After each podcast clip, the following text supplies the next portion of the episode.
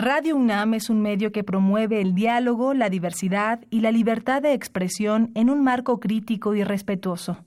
Los comentarios expresados a lo largo de su programación reflejan la opinión de quien los emite, mas no de la radiodifusora.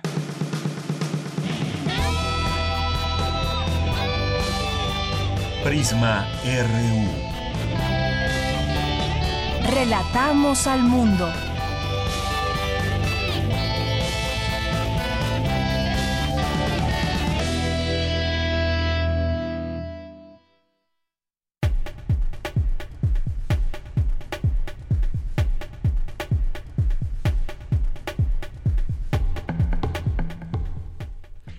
¿Qué tal? Muy buenas tardes. Bueno que ya nos acompañan en este día viernes 7 de febrero del año 2020. Es un gusto estar con ustedes. Yo soy Deyanira Morán. A nombre de todo el equipo les saludamos, lo invitamos cordialmente, a que se quede con nosotros aquí en esta emisión de hoy. Y con ese gusto de siempre, pues les presento lo que tendremos el día de hoy en la información. La información universitaria, como ya es costumbre, desde esta óptica que queremos ver también, dándole voz a académicos e investigadores sobre lo que sucede en el mundo, en México y el mundo. Y entre los temas que hoy proponemos, pues está este de lo que sucedió en el INE, este famoso madruguete por parte del consejero presidente Lorenzo Córdoba. Insistió en una reunión previa antes de que se llevaran a cabo como normalmente lo marca pues la ley los estatutos y pues resulta que eh, pues va a seguir teniendo, digamos, este control del INE. Hay que ver las dos caras de la moneda, esto de qué manera afecta a las labores del propio INE o de qué manera prevé que se pueda quedar quizás en manos con consejeros eh, al interior del INE que puedan facilitar o que puedan incidir en algunos temas importantes a favor de uno u otro partido. Bien, pues vamos a hablar de ese tema con la doctora Marta Singer y vamos a hablar también de otra cosa que seguramente pues a todos nos interesa también y tiene que ver con Internet. Salvemos Internet, esta iniciativa que se ha creado en torno y es una campaña que busca evitar que el Instituto Federal de Telecomunicaciones pueda bloquearnos, digamos, bloquear contenido en la red. Eh, y en este sentido se ha hecho esta gran campaña de Salvemos Internet que nos solicita nuestra firma para seguir pugnando por un sitio en donde los usuarios puedan tener eh, este acceso total a Internet. Como hasta hoy, pues vamos a hablar de este tema con Luis Fernando García y que es maestro en Derecho Internacional de los Derechos Humanos por la Universidad de Lund en Suecia. Y luego en nuestra segunda hora vamos a platicar sobre los retos virales en redes sociales que se han vuelto muy populares, pero más allá de los seguidores que se puedan alcanzar o de lo viral que se pueda hacer uno u otro reto, cómo están afectando a niños y jóvenes. Hay algunos eh, jóvenes que se están en los hospitales debido a estos retos que ponen en peligro su propia vida. Vamos a platicar de algunos de ellos, de algunos de estos retos y pues cómo revertir estas acciones que se han vuelto populares, pero que traen muchas consecuencias, muchas y serias consecuencias. Hablaremos de ello con Eric Salazar Flores, maestro en Psicología Social de la Facultad de Psicología de la UNAM. Así que no se lo pierdan. Como todos los días, nuestras secciones de cultura internacional, nacional. Hoy también tendremos Refractario RU y la sección de melomanía ya para finalizar el programa. Así que no se lo pierdan. Esto y más tendremos hoy aquí en Prisma RU. Ya comenzamos y desde aquí relatamos al mundo. Relatamos al mundo. Relatamos al mundo.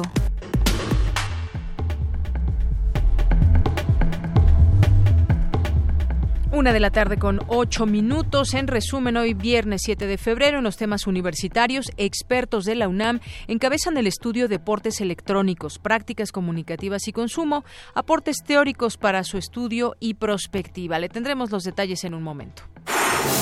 Destaca académica que México debe invertir más en investigación, no solo para avanzar en ciencia y tecnología, sino también para prevenir posibles riesgos ante epidemias como la del coronavirus en China. Las políticas de conservación en la región Lacandona ha generado más conflictos sociales que resultados. Le diremos quién lo dice y también pues todos los detalles aquí en un momento más. En los temas nacionales, el avión presidencial se rifará el próximo 15 de septiembre. El 1 de marzo comenzará la venta de los 6 millones de los cachitos que habrá para el sorteo.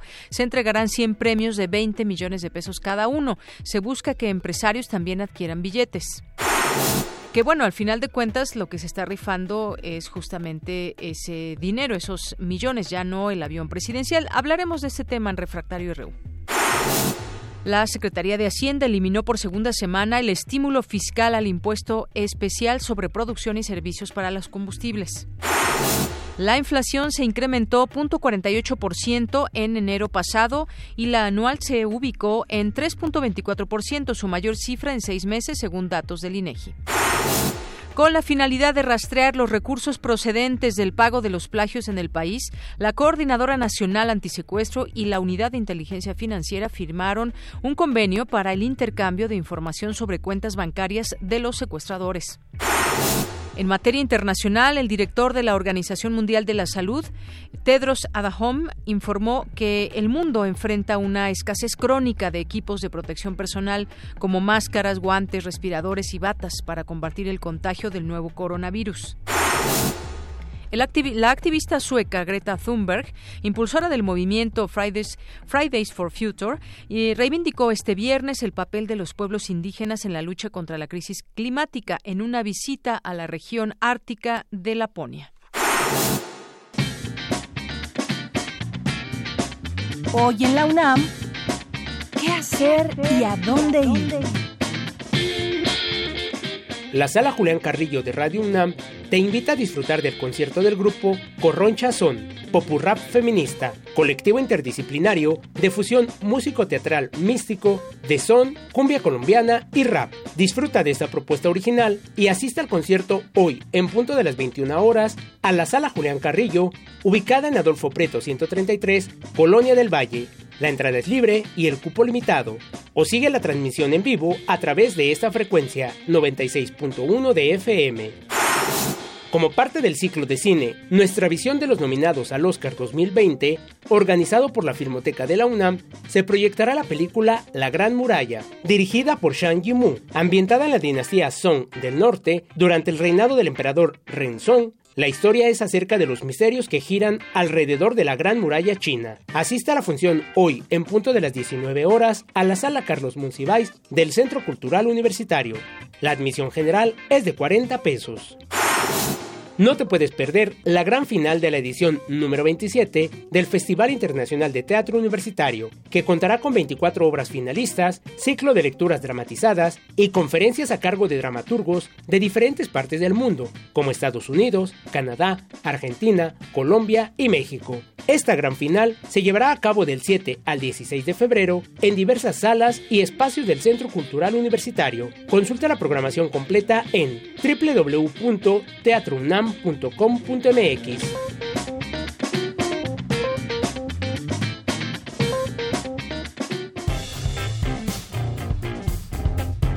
Campus RU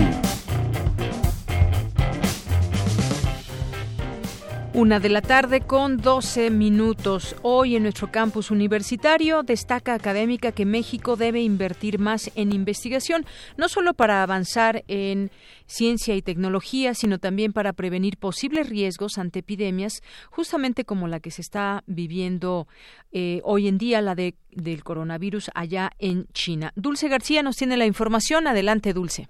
Deyanira, muy buenas tardes a ti y al auditorio de Prisma RU. En el marco del Seminario de Medicina Nuclear e Imagen Molecular que lleva a cabo la Facultad de Medicina de la UNAM, la doctora Ana Lilia Coria, coordinadora del Doctorado de Gestión y Políticas de Innovación de la Red de Desarrollo Económico del Instituto Politécnico Nacional, habló de los retos para la ciencia en el siglo XXI, en donde dijo que es importante lograr más inversión en investigación. Hay una situación que nosotros llamamos la vulnerabilidad en los riesgos. No es lo que un evento extremo suceda en una región del mundo que en otra. Si estamos, por ejemplo, ahorita en China, vean, con esta eh, situación de, del virus este, construyeron un hospital, creo que en cuántos días? En diez. Nosotros tenemos una escuela que tiene tres años y sigue tirada, ¿no? Entonces, a eso le llamamos la vulnerabilidad. Cómo hay un riesgo de que algo suceda y cómo hay una zona o una región del mundo que no tendría posibilidades de resolver ese problema como se tendría en otra. Y todo esto deriva de lo que invertimos en investigación. Los países desarrollados pues invierten muchos recursos en investigación. China invierte muchísimo dinero pues porque ellos también son los que generan los virus. Y tienen estos problemas precisamente también porque fíjense cómo conviven por un lado, desarrollos tecnológicos tan avanzados y por el otro lado, pues regiones del mundo que, que, viven pues en pobreza o en situaciones muy extremas. Dijo también que para que la ciencia avance en México es necesario cuestionar por qué ciertas empresas se han adueñado de bases de datos y demás conocimientos. Todos los que trabajamos nuestras investigaciones sabemos que hay grandes empresas que poseen las bases de datos científicas, que poseen todo ese conocimiento y ahora la pregunta es y bueno, ¿y realmente de quién es ese conocimiento?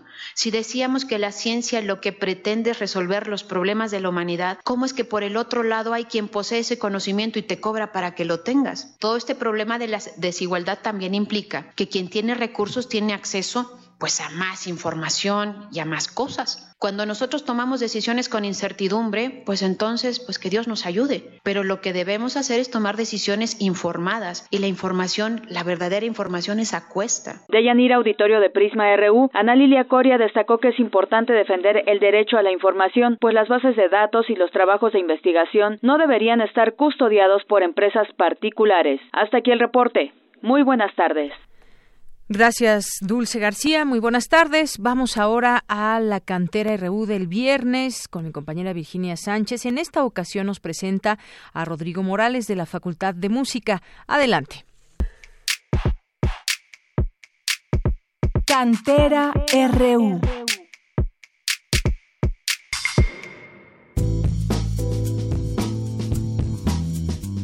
Rodrigo Morales Gallardo es egresado de la Facultad de Música de la UNAM, quien desarrolló un método de guitarra como tesis de licenciatura y con el cual obtuvo mención honorífica. Conozcamos más a este comprometido y destacado músico universitario. Mi nombre es Rodrigo Morales Gallardo. Nací el 10 de febrero de 1966 en el municipio de Catepec de Morelos, Estado de México.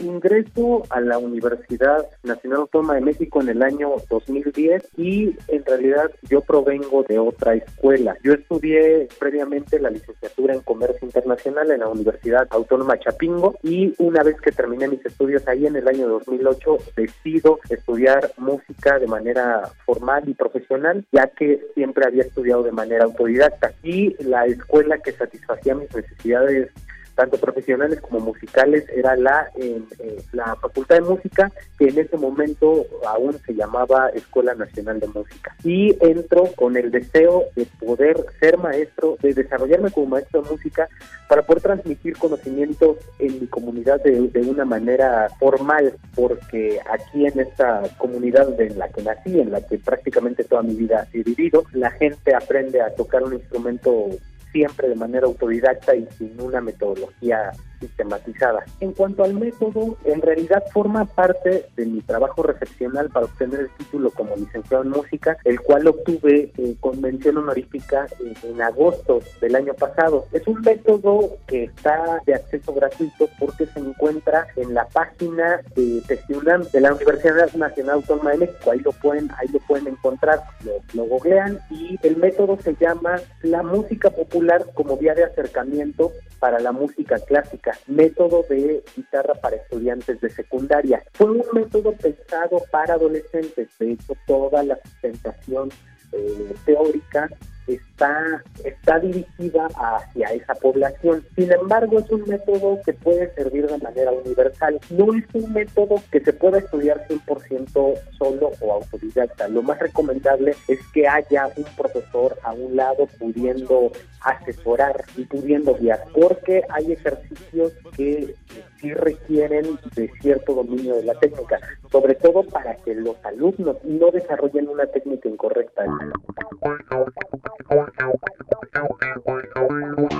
Desde mi infancia he escuchado música popular. No tengo un género musical que sea mi favorito. Yo puedo disfrutar sin mayor problema cumbia, puedo disfrutar rock, puedo disfrutar jazz, puedo disfrutar música norteña, puedo disfrutar evidentemente música clásica. Sin embargo, siempre busco que la música aporte calidad, calidad sonora, calidad también en la cuestión de letras.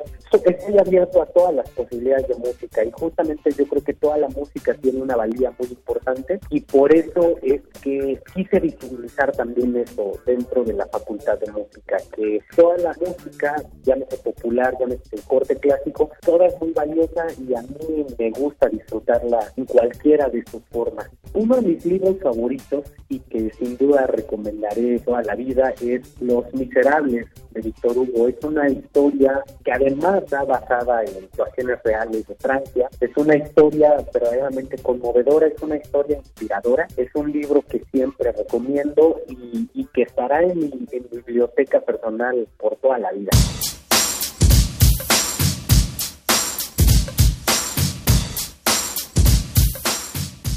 Sin duda quiero agradecer a, todos los profesores que de música que formaron parte de mi desarrollo profesional durante mi estancia en la Facultad de Música, pero por supuesto quiero destacar y agradecer a mi profesora de, guitarra, Eloisa La Fuente García, mi maestra durante ocho años en la Facultad de Música, a mi directora de tesis, a la doctora Gabriela Cermenio Barrón, que también fue un apoyo invaluable para la elaboración especialmente del trabajo escrito. Ella me supo conducir muy bien respecto a los materiales que debía de consultar. Su guía fue muy importante y también al maestro Rubén Ávila, que fue un profesor que me hizo desarrollar un carácter crítico, un sentido crítico a cada una de las lecturas que desarrollaba y obviamente también a las ideas que yo iba teniendo. Él siempre nos comentó esa idea de ser autocríticos, analíticos con toda la información que nos llegara a las manos. Entonces, a ellos tres mis más sinceros agradecimientos porque también forman parte de los logros conseguidos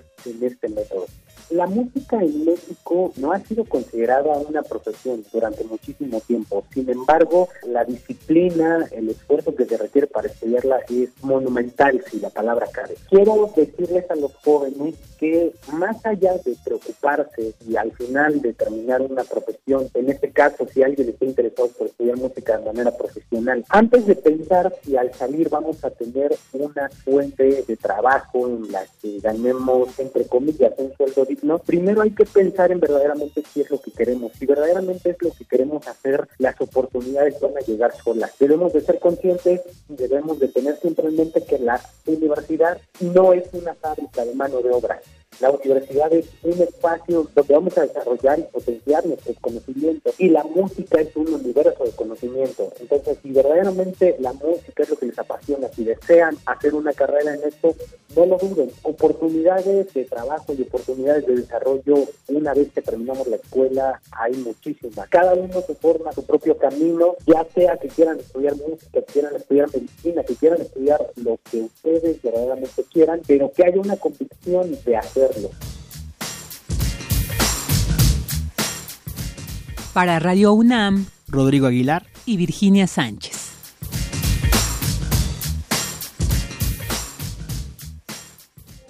Queremos escuchar tu voz. Nuestro teléfono en cabina es 55 36 43 39. Porque tu opinión es importante, síguenos en nuestras redes sociales, en Facebook como Prisma RU y en Twitter como arroba PrismaRU. Ante el brote del nuevo coronavirus 2019, la UNAM te recomienda lavarse las manos con agua y con jabón frecuentemente, evitar el contacto con personas enfermas de las vías respiratorias, cubrir boca y nariz con un pañuelo o flexionando el codo al estornudar, consumir todo tipo de carne en su término completo, hasta el momento, no se ha confirmado el agente portador ni el mecanismo de transmisión por parte de las autoridades sanitarias. Si vas a realizar un viaje al extranjero, consulta la Clínica de Atención Preventiva del Viajero de la UNAM con tres o cuatro semanas de anticipación para conocer las medidas sanitarias pertinentes. La UNAM y Prisma RU informan.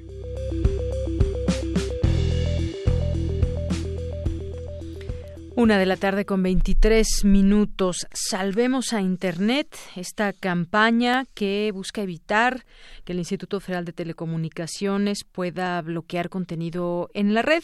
¿Cómo ¿Por qué nace esta campaña? ¿Cuáles son las pretensiones de algunas empresas? ¿Qué intentan? ¿De qué intentan convencer al IFT? Hablemos del tema. Ya está con nosotros Luis Fernando García. En redes sociales lo encontramos como arroba tumbolian. Y él es maestro en Derecho Internacional de los Derechos Humanos por la Universidad de Lund en Suecia y es director de R3D, Red en Defensa de los Derechos Digitales. ¿Qué tal, maestro Luis Fernando? Bienvenido. Muy buenas tardes. Muy buenas tardes, un gusto estar contigo y con tu auditorio.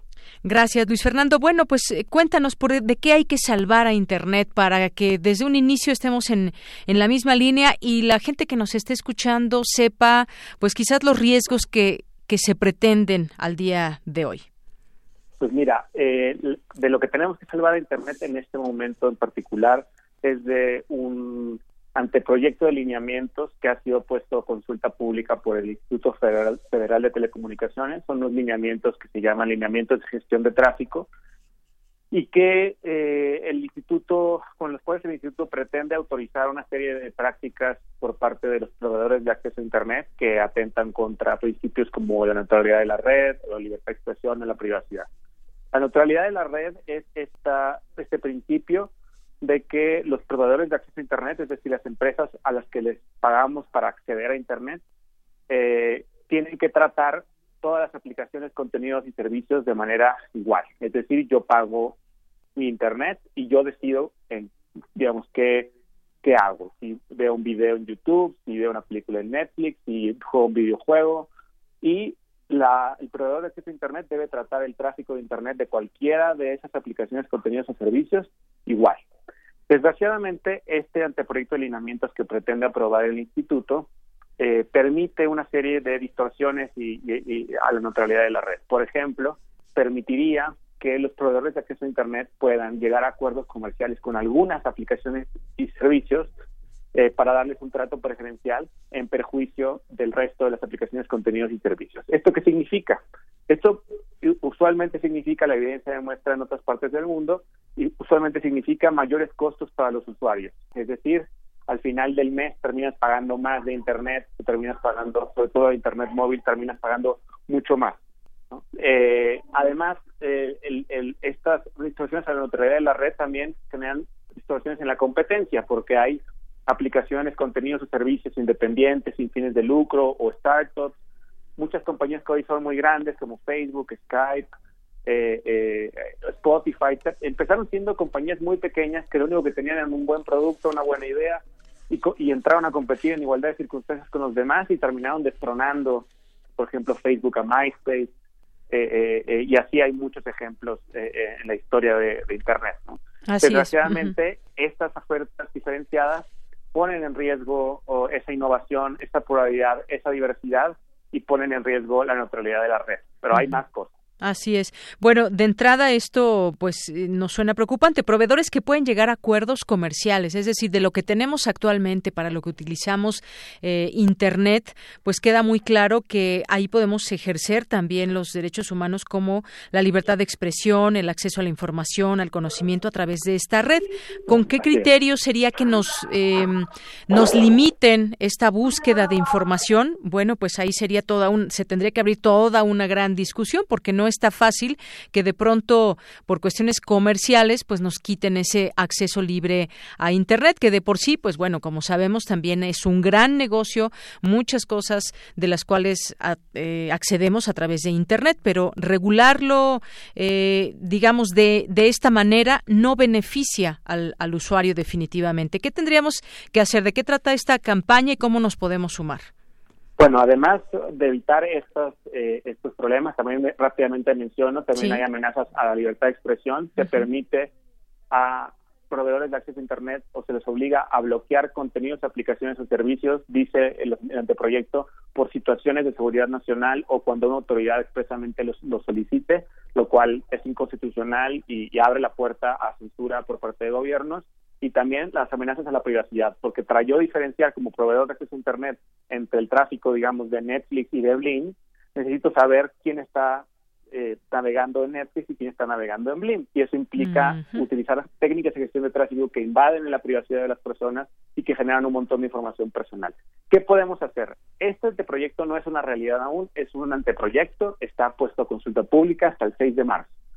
Y lo que estamos convocando con la campaña Salvemos Internet, que, que lanzamos el día de ayer, es que todas las personas entremos a salvemosinternet.mx y lo hicimos muy sencillo, con un par de clics podemos enviar un comentario al Instituto Federal de Telecomunicaciones de aquí al 6 de marzo con la idea de inundar al Instituto de, de, mensajes que le reiteren la importancia de que se eh, preserve la neutralidad de la red y que se respeten los derechos humanos como la libertad de expresión y la privacidad. Entonces, estamos invitando a todas las personas a, entrar a salvemosinternet.mx, enviar su comentario y también difundir información en redes sociales con sus amigos, con sus colegas, estamos usando el hashtag Salvemos Internet en Twitter, por ejemplo, y estamos convocando a un día de acción el día 26 eh, de febrero eh, para hacer llegar estas eh, la información sobre estas amenazas y sobre lo que podamos hacer para defender Internet a la mayor cantidad de gente posible y sobre todo al Instituto Federal de Telecomunicaciones. Entonces, esa es la invitación que, que, hagamos, que pongamos presión sobre el instituto y que le digamos muy claramente que la neutralidad de la red y los derechos humanos no son negociables. Exactamente, los derechos humanos no son negociables, esto que quede muy claro y, justamente queríamos hablar de ese tema, Luis Fernando, para que nuestro público comprendiera justamente de qué trata esta campaña y por qué se ha alzado la voz en torno a esto. ¿Cambiaría, y te pregunto a ti, cómo cambiaría ese uso que le damos ahora, ese uso de entrar a Internet, que es eh, pues una manera también donde no somos consumidores pasivos, sino que interactuamos todo el tiempo, estamos difundiendo también información, buscamos las páginas donde queremos entrar. Eh, hay una gran diversidad de contenido y justamente eso, pues, es parte de, digamos, de lo cotidiano cuando alguien usa Internet. No somos consumidores pasivos y en todo esto, pues, eh, justamente entenderlo es importante. ¿Qué es lo que cambiaría y cómo nos limitaría? Así es, porque eso es lo que está en riesgo. está en riesgo que Internet se parezca cada vez más a una televisión por cable, en donde nos mm. cobran por acceder a ciertas aplicaciones en específico, ¿no? Como tener que ofrecerte, ah, bueno, el paquete eh, eh, video, necesitas pagar extra para poder ver video en Internet, o, el paquete gamer para si quieres jugar videojuegos, o el paquete noticias por si quieres ver estas noticias. Y eso creo que esa fragmentación es sumamente eh, nociva para la pluralidad, la diversidad y la democracia en México. Eso es lo que protege el principio de neutralidad de la red y eso es lo que estamos eh, eh, tratando de preservar con esta campaña Salvemos Internet. Así es, y que justamente quien nos esté escuchando puede entrar ahí en su buscador, poner Salvemos Internet. Hay un pequeño video muy corto que nos explica muy bien de qué trata todo esto y cómo nos podemos sumar a esta propuesta que ustedes tienen, porque finalmente, pues ahí como lo explica, es como si ya nos estuvieran, nos pudieran limitar en algún momento. Ponían el ejemplo de acceder a algún sitio y existieran cadeneros para saber si quién puede pasar y quién no. Así es, justamente en la intención de las, esta, digamos, esta, ¿de dónde viene esta intención? Claramente viene de los proveedores de acceso a Internet que con estas reglas pueden exprimirle más dinero a los usuarios, pueden exprimirle dinero a las aplicaciones, contenidos y servicios eh, y pueden exprimir dinero de nuestros datos que obtendrían de la invasión a la privacidad a partir de las técnicas de gestión de tráfico. Y esos, esos son los, beneficiarios de esta iniciativa eh, de parte del IFT y los, y los perjudicados pues somos todas y todas las personas que, como bien dices, no solo somos consumidores pasivos de información en Internet, sino que también creamos contenido, ofrecemos aplicaciones, servicios sin fines de lucro como Wikipedia, con fines de lucro también, que, innovamos, que eh, hacemos Internet realmente, ¿no? Y que, que el Internet no es de, las, de los proveedores de acceso a Internet, sino Internet es algo que hacemos todas y todos de manera conjunta. Y eso es lo que estamos tratando de preservar, eh, impidiendo que, digamos, si Internet es una fiesta abierta a todo el mundo, que ahora las proveedores de acceso a Internet se quieran poner como cadeneros de esa fiesta y al cual le puedes pagar para tener un acceso preferencial eh, o, o si no, te vas a la, a la fila eh, del contenido independiente, nuevo, las startups, sin fines de lucro, eh, creativo, innovador, los cuales tendrían que irse a la fila de los lentos, ¿no? Eso es lo que estamos tratando de, impedir con esta campaña Salvemos Internet y, y, crean eh, la, gente podrá decir, bueno, ¿a quién le importará al instituto que yo le mando un mensaje? En el mundo ha sido sumamente importante que cuando ha habido iniciativas de este tipo, porque las, las empresas de telecomunicaciones lo han intentado en todo el mundo, eh, ha sido importantísimo que las personas se manifiesten, se, se hagan presente en los eh, eh, ante el regulador de telecomunicaciones, en este caso el IFT, que es un órgano autónomo del gobierno, y eso puede generarle claramente un mensaje político al instituto de que lo que está proponiendo claramente es algo que no queremos y que lo que sí queremos es neutralidad de la red y derechos humanos en Internet. Claro, que de por sí, bueno, pues ya pagamos. Quien quiera tener acceso a datos, pues ya tiene que, que pagar con una u otra compañía. Ya pagamos, digamos, un servicio de Internet. Esto tiene que ver ahora con los accesos a los contenidos que nos provee Internet. Imagínense, pues otro pago extra, pues bueno, me parece que ya eh, sería el colmo o que se viera todo esto solamente con esos fines comerciales, que de por sí, pues bueno, evidentemente eh, el negocio que implica también eh, comprar y vender por internet es algo eh, pues en todo el mundo es algo global y millonario pero bueno ahí está la página súmense si les eh, parece que esto esta lucha es justa salvemos internet es la página Luis Fernando pues muchas gracias por estar con nosotros aquí en Prisma RU no, muchas gracias a ustedes y reiterando la invitación a entrar a salvemosinternet.mx, ya que juntas y juntos salvemos Internet. Así es. Muchas gracias. Gracias. Hasta luego. Bueno, pues fue Luis Fernando García, maestro en Derecho Internacional por los Derechos Humanos y también director de R3D, Red en Defensa de los Derechos Digitales. Continuamos. Porque tu opinión es importante, síguenos en nuestras redes sociales, en Facebook como Prisma RU y en Twitter como arroba PrismaRU. Queremos escuchar tu voz. Nuestro teléfono en cabina es 55 36 43 39. Continuamos. ¿Qué pasó ayer en el INE? Pues a final de cuentas tuvimos esta noticia. Ocho votos a favor, tres en contra. El Instituto Nacional Electoral reeligió el día de ayer a Edmundo Jacobo como secretario ejecutivo de este órgano autónomo. ¿Qué significa todo esto? Hubo una discusión que se prolongó durante varias horas y finalmente los consejeros con su voto deciden que Jacobo Molina se queda seis años más en el organismo electoral, tiempo que corre a partir del 11 de abril próximo. El actual periodo que cubre Jacobo Molina concluye hasta el próximo 10 de abril. Estos votos en contra fueron de las consejeras Adriana Favela, Pamela San Martín y del consejero José Roberto Ruiz Aldaña. ¿Esto qué significa? Esta designación vulnera el principio de certeza. Platiquemos de ello con la doctora Marta Singer, profesora de tiempo completo adscrita al Centro de Estudios Políticos de la Facultad de Ciencias Políticas y Sociales de la UNAM. Su línea de investigación es el sistema político mexicano mexicano, participación y representación política. Doctora, bienvenida, muy buenas tardes. ¿Qué tal? Muy buenas tardes. Muchas gracias por la invitación. Un gusto saludarlos. Gracias, doctora. Pues, ¿qué le parece esto que sucedió ayer en el INE? ¿Cómo podemos entenderlo? Muchos le han puesto como un, o lo han señalado como un madruguete desde el INE. Bueno, sí, realmente no es una, no es una buena señal eh, aunque eh, creo que bueno pues tampoco es una cuestión eh, que tenga eh, mayor relevancia salvo que nos expresa que efectivamente hay mucho nerviosismo en el Instituto Nacional Electoral por su futuro hay mucho nerviosismo ante la próxima selección de los consejeros los cuatro consejeros que van a ocupar el lugar eh, de los consejeros salientes, ¿no?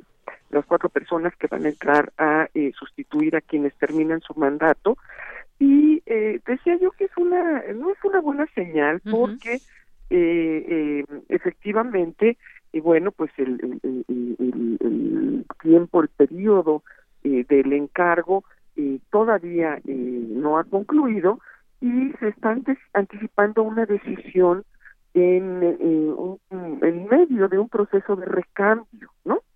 Es decir, eh, eh, quizá debieron haber esperado, como decían los consejeros que están por salir, a que se hubiese nombrado a las nuevos componentes del instituto, pues de manera que quien ocupe ese importantísimo papel cuente con el aval no solo de quienes eh, permanecerán, si es que el INE eh, permanece tal y como está en el futuro cercano, eh, sino del conjunto, ¿no?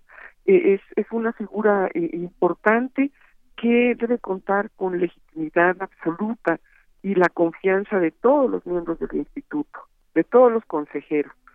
llegar a la definición de quién es esa persona desde mi perspectiva debe hacerse por eh, un consenso, aunque efectivamente el mecanismo puede marcar legalmente una una, una votación, pero eh, la, la idea es que ese espacio sea un espacio que genere eh, confianza entre los propios consejeros, ¿no? Digamos, el, el, la, la, la cabeza del INE eh, debe ser una cabeza que, en primer lugar, tenga confianza de sí misma para poder transmitir esa confianza hacia afuera, hacia nosotros, pues estamos eh, esperando que ellos trabajen para nosotros de manera adecuada. Eh, y de ahí entonces que no sea un espacio que haya que conquistar a la fuerza o, o por negociaciones o por manejos de toma y daca en lo oscurito, sino que al contrario debe de ser una decisión a la cual se llega de manera abierta, transparente, por conveniencia de todos y porque a todos nos compensan, primero a ellos, y como decía hace un momento, y luego a la sociedad en conjunto, de que esa es la mejor persona para ocupar ese cargo.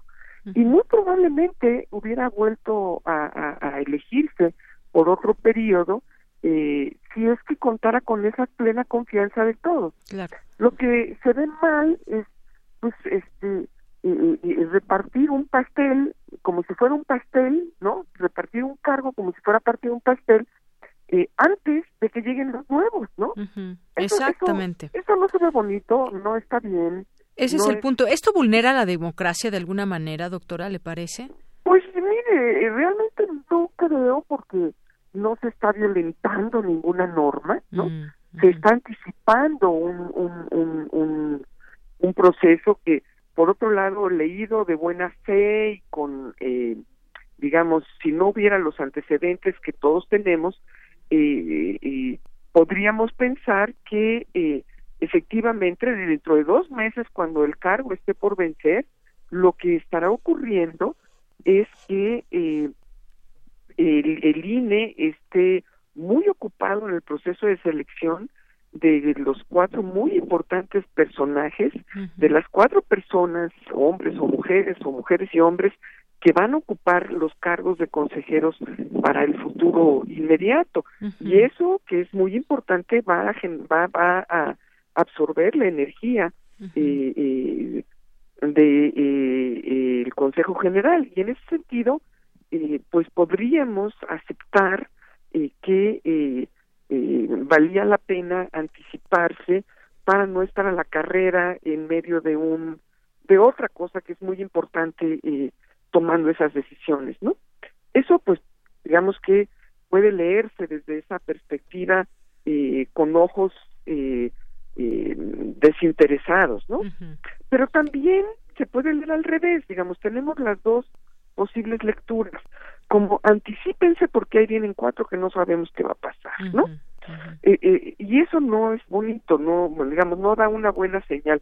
No se trata de un de una eh, decisión que vulnere la democracia, porque no hay ninguna regla que se esté violentando, ¿no? simplemente es una cuestión, pues, de procedimiento, de las formas, ¿no? Que luego, pues, dicen en política las formas son fondo.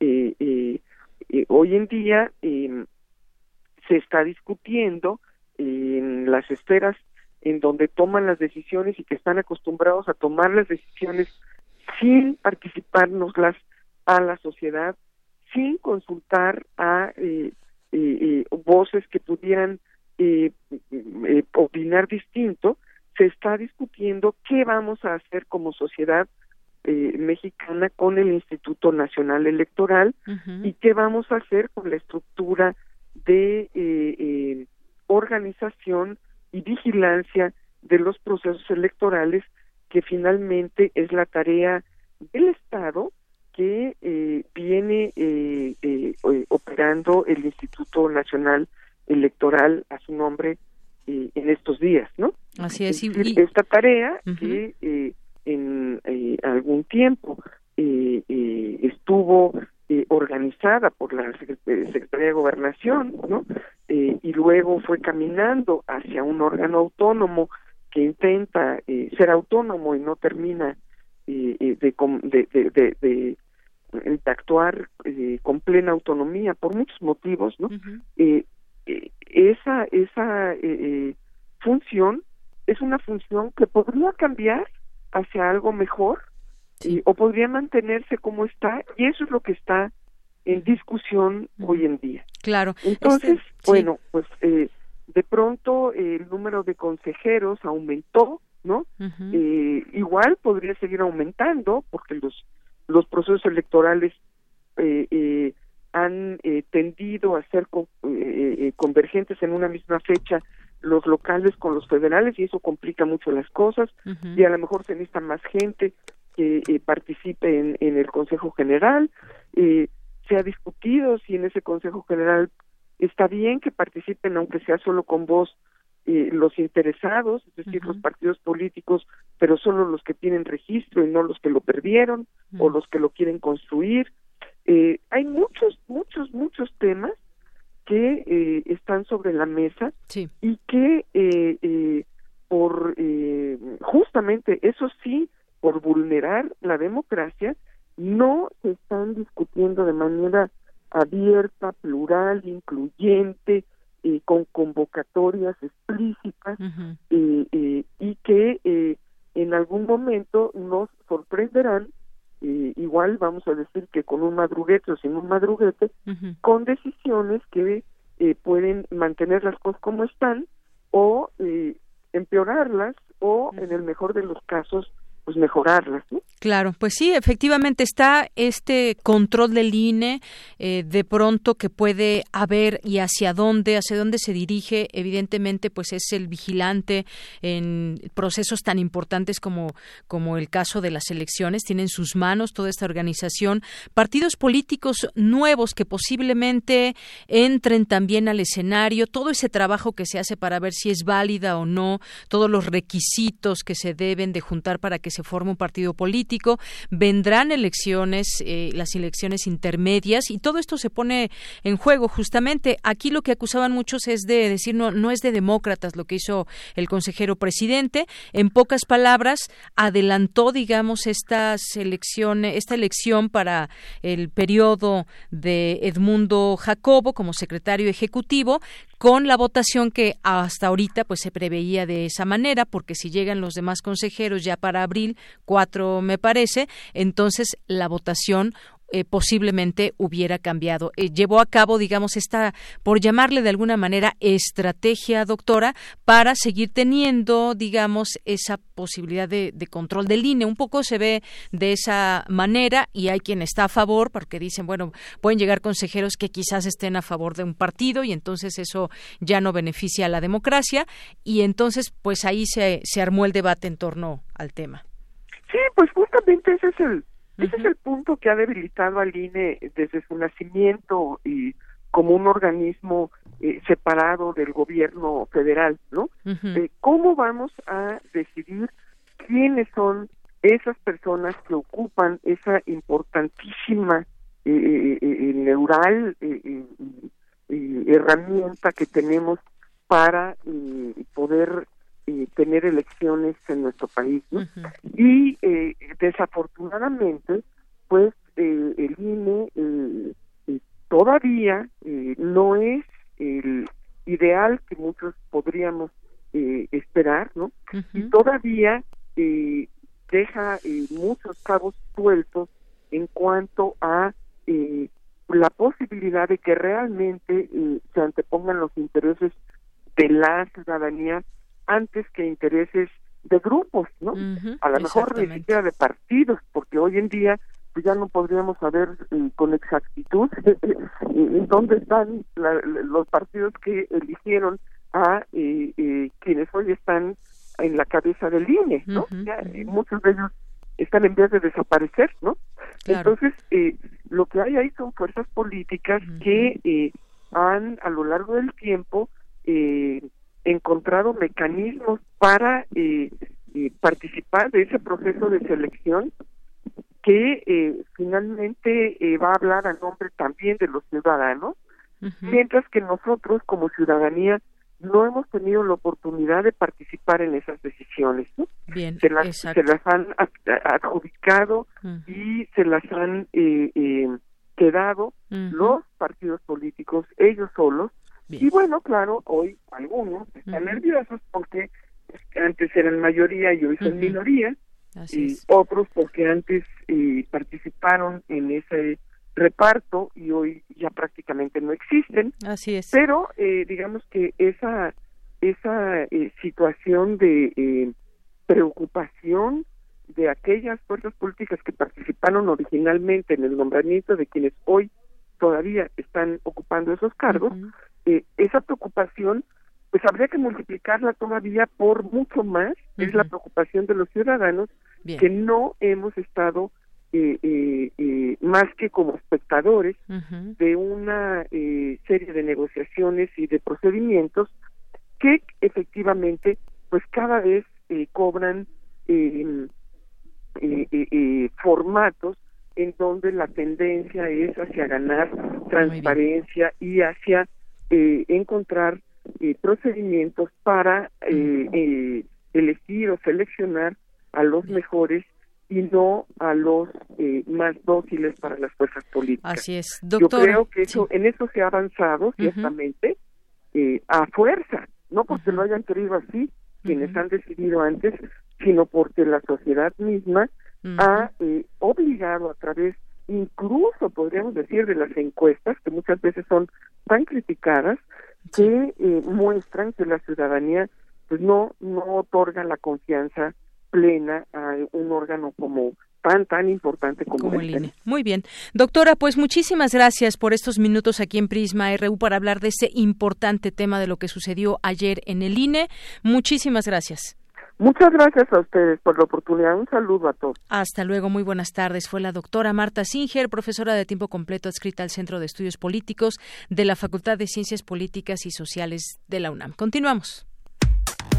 Relatamos al mundo. Relatamos al mundo.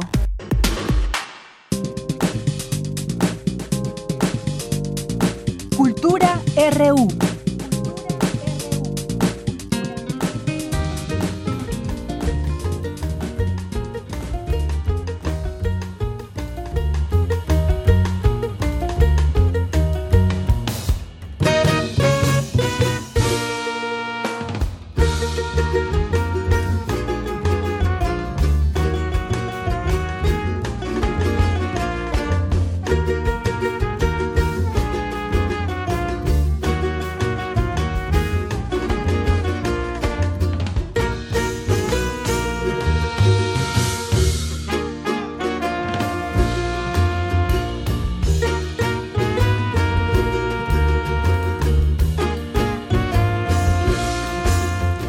Bien, pues ya entramos al aire a la sección de cultura. ¿Qué tal, Tamara? Muy buenas tardes. Deyanira, muy buenas tardes a ti y a todos aquellos que pues amablemente nos acompañan en esta frecuencia universitaria. Terminamos la semana laboral y ya es viernes, uno, uno muy musical, por cierto. Y bueno, estamos escuchando con Mi Jarana. Esta canción pertenece al álbum Toctli volumen 1 y bueno es que ya tenemos un gran invitado en cabina nos acompaña Vico Díaz él es contrabajista y bueno también es creador de este proyecto de lo que escuchamos de fondo Vico Díaz gracias por la por la visita en esta tarde de viernes que además hace calorcito Sí, está buena, buen, muy buen día. Muchas gracias por la invitación. No, al contrario. Oye, Vico, bueno, aquí nos, nos tiene, el motivo de esta visita es que vas a participar en un, eh, pues en un proyecto, también en un concierto muy importante el día de mañana con Son de Madera. Así es. Ya está todo listo. ¿Qué, qué, cuéntanos esta experiencia?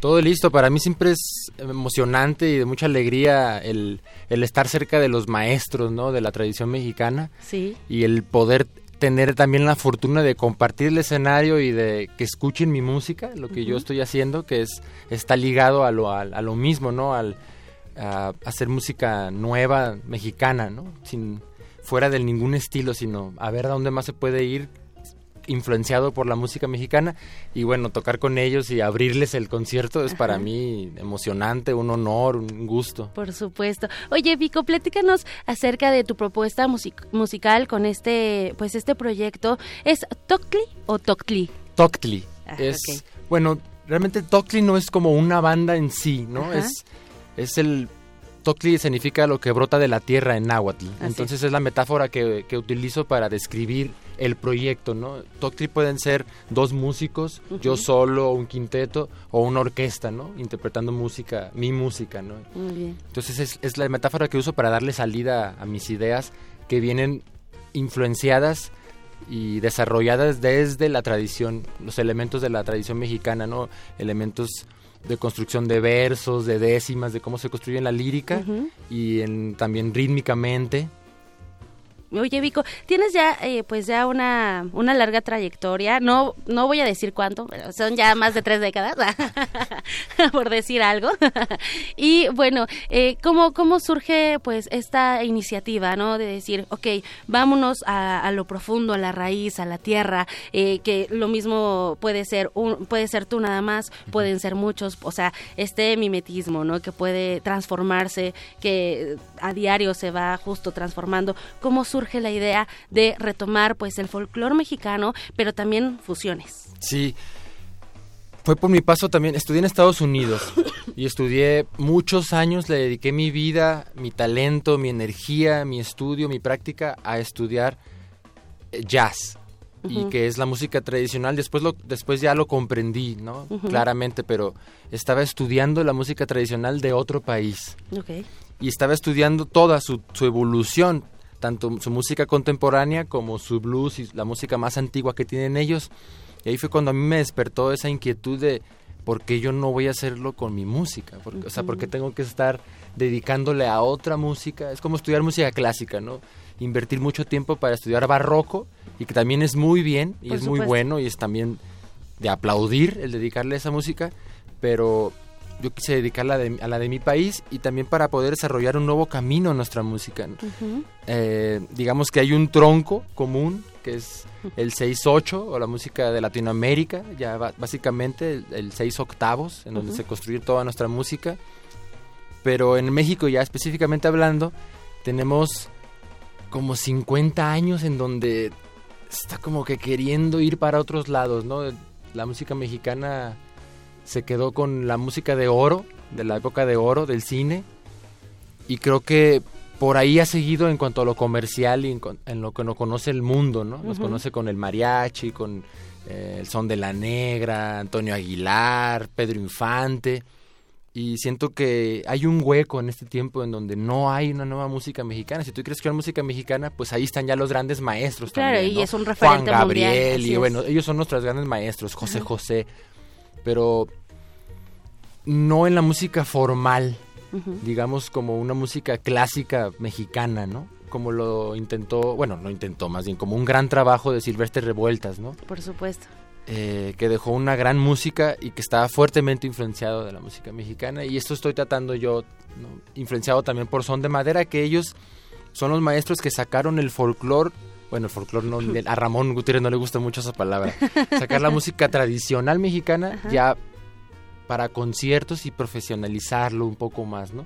Llevarlo a festivales, que no sea nada más ya en la región y para fiesta, sino que sea de concierto. Por supuesto. Oye, Vico, ¿y cómo ha sido esta travesía a través de los años? Digo, ya, ya son varios años, pero además has colaborado con grandes artistas también. Eh, estuviste en un Vive Latino hace algunos años, ¿no? Compartiendo también con un dúo. Y bueno, ahora eh, eh, pues colaboras con Son de Madera. ¿Cómo ha sido esta travesía? ¿Con quiénes has colaborado? ¿Con quiénes colaboras? ¿Y con quién vas a colaborar? Híjole, pues es que sí he colaborado, como dices, la vida misma me ha llevado a conocer gente excepcional y poder colaborar, compartir nuestros talentos, ¿no? Y sumarlos. Eh, como dices, he tocado pues ya así en, los, los, los mejores lugares del país, ¿no? Y he tenido la oportunidad de tocar con Ampersand, con ellos toqué en el Vive Latino, y ellos fueron una parte muy importante en mi desarrollo a, a inclinarme más sobre la música mexicana. Digo, por ser mexicano ya la música que, que salga de uno es mexicana, ya ¿no? ya lleva Puedes hacer pop mexicano, lo que sea, ningún género tiene como la restricción de decir es que ese género por no ser mexicano, aunque tú seas mexicano y lo hagas no es mexicano, es como no, eso no existe, ¿no? Pero pues he tocado con gente en Estados Unidos también que me ha llevado ahora que toco la leona, que es un instrumento tradicional de, Veracruz. Okay. ¿Cómo es este instrumento? Pues es como un requintote, es, el, digamos, es el contrabajo de la familia de las cuerdas, ¿no? Como violín, viola, cello, contrabajo. Acá también pasa lo mismo, ¿no? Hay jaranas muy pequeñas que se le llama mosquito, jarana primera, jarana segunda, jarana tercera, y luego ya los requintos y la leona, es toda una familia, ¿no? Y este es el grave en el rol de la música de cuerdas de Veracruz. Y yo lo que, lo que hago es lo adopté no para tocar tradición, sino mi intención de tocar ese instrumento es volverlo un instrumento universal, como el contrabajo mismo, que el contrabajo no solo toca música barroca, o no solo toca jazz, o no solo toca música cubana, el piano, ¿no? Instrumentos que se han globalizado. Entonces eso es como mi gran sueño, que después se toque la leona o los instrumentos nuestros de nuestro país llevados a, la música de otros de otros lugares, ¿no? Con otras culturas. Imagínate ver a jazzistas norteamericanos tocando la, leona, Eso sería así como... y no se ha hecho antes el querer llevarnos instrumentos a profesionalizarlos, que se pueda estudiar por medio de nuestros instrumentos, ¿no? que te gradúes por medio de la jarana. No que tengas que tocar otro instrumento europeo. Algo, más tradicional, algo más mexicano. Pero que puedas graduarte y que sea parte de, tu, de tu formación. O sea, que ya no sea, ah, toca jarana porque es folclore y chin, chin, chin, chin, y no. sino que, no, toco jarana y toco Bach, toco clásico, toco jazz y obviamente toco mi tradición mexicana tradicional y contemporáneo. Pues yo te tengo una propuesta para tu próxima visita, ¿qué tal que nos tocas algo, una una canción, una mezcla tal vez, ¿no? También para que la gente pues escuche tu trabajo. Mientras tanto, bueno, lo pueden escuchar mañana porque sí, mañana se te vas a presentar, vas a abrir este concierto de Son de Madera en el Multiforo 246 y bueno, vas a estar ahí abriendo abriendo este evento tan importante. Sí, y compartiendo con ellos, nos vamos así, también a tocar que eso, eso también es muy valioso y compartir con ellos. No saben realmente como músico cuando tocas con ellos la energía que se siente es muy especial. Se siente que tienen en sus espaldas y en sus hombros que cargan la tradición, ¿no? Dos, tres generaciones. y eso se siente, se siente cuando tocas eso. Pues qué eh, emoción. Sí, sí, sí, estoy muy emocionado. Vamos a abrir ahí el concierto a las 8 de la noche. ¿Dónde pueden está empezar este a llegar. Está en Querétaro, 246, eh, tiene el mismo nombre del multiforo y está en la Roma. Excelente. Pues, pueden adquirir los boletos en las taquillas del, multiforo o en Boletia. Perfecto. ¿Y cómo te podemos seguir en redes sociales para la gente que, bueno, también puede escuchar a través de plataformas tu música? Pueden buscar Vico Díaz, realmente hasta en Google ponen Vico Díaz y les va a salir así una lluvia de, todo lo que he hecho por los años. Eh, estoy en Instagram como Vico Díaz, que es el de los medios que más uso, de los que más me divierten, es el Instagram y luego en segundo el Facebook también y todo lo pueden encontrar con Vico Díaz. Vico Díaz, pues agradecemos mucho esta visita, deseamos que sea una presentación muy exitosa, seguro lo será. Entonces, pues muchísimas gracias por visitarnos y nos vamos a ir con un fragmento para ir calentando oídos. Vamos a escuchar el Bajalú de Son de Madera del álbum Caribe Mar Sincopado. Deyanira, que tengas muy buen fin de semana. Gracias, Vico Díaz. Gracias Vico por venir y con esto nos vamos al corte, regresamos a la segunda hora de Prisma RU. Isa marinero, Isa, Isa para Barlovento. Yo también fui marinero de amores y extrañamiento.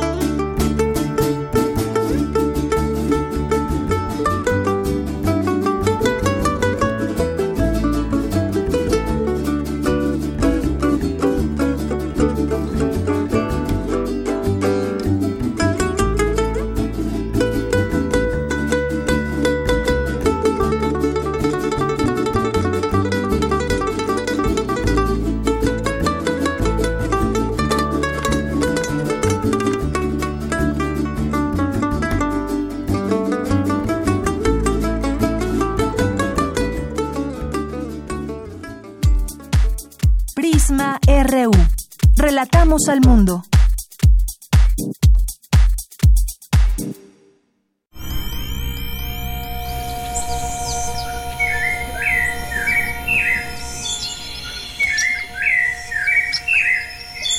Noventa y seis punto uno de FM.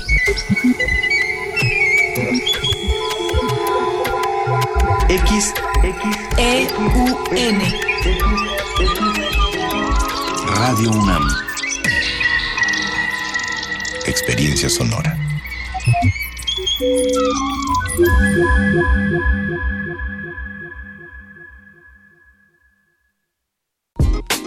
La sociedad mexicana tiene su modo de vida.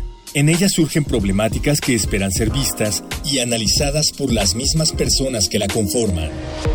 Socialicemos las perspectivas y propongamos soluciones. Radio UNAM y la Escuela Nacional de Trabajo Social te ofrecen un espacio para el diálogo en Vida Cotidiana, Sociedad en Movimiento, con Ángeles Casillas, todos los viernes a las 16 horas por el 96.1 de FM. Al observar nuestras prácticas, comprenderemos el entorno.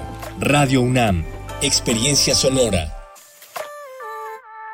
Mi INE está hecha de participación. Somos millones de personas quienes todos los días cuidamos la democracia. Está hecha de nuestra responsabilidad. Todas y todos hemos construido un padrón electoral más confiable. Mi INE está hecha de seguridad. Mis datos están protegidos y solo yo decido con quién los comparto. Si cambiaste de domicilio, avísale al INE y ayuda a mantener actualizado el padrón electoral. Mi INE es lo que soy. Yo me identifico con la democracia. Contamos todas, contamos todos. INE. Una cosa es salir de fiesta. Otra cosa es salir de urgencias. Una cosa es querer levantarse. Otra cosa es no poder levantarse. Una cosa es que te lata por alguien.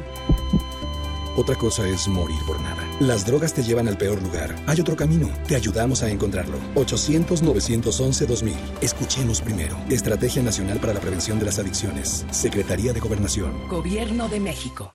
Manuel Felgueres. Trayectorias. En el marco de los festejos por sus 90 años de vida, se crea una exposición monográfica que resalta la importancia del artista en el desarrollo del arte contemporáneo en México. Pasando por tres etapas claves de su creación artística, se logra establecer una relación entre su pintura, escultura y una evidente inclinación por la innovación formal y técnica. técnica. Museo Universitario Arte Contemporáneo, MUAC. En Ciudad Universitaria, del 7 de diciembre de 2019 al 10 de mayo de 2020. Porque tu opinión es importante, síguenos en nuestras redes sociales, en Facebook como Prisma RU y en Twitter como arroba PrismaRU.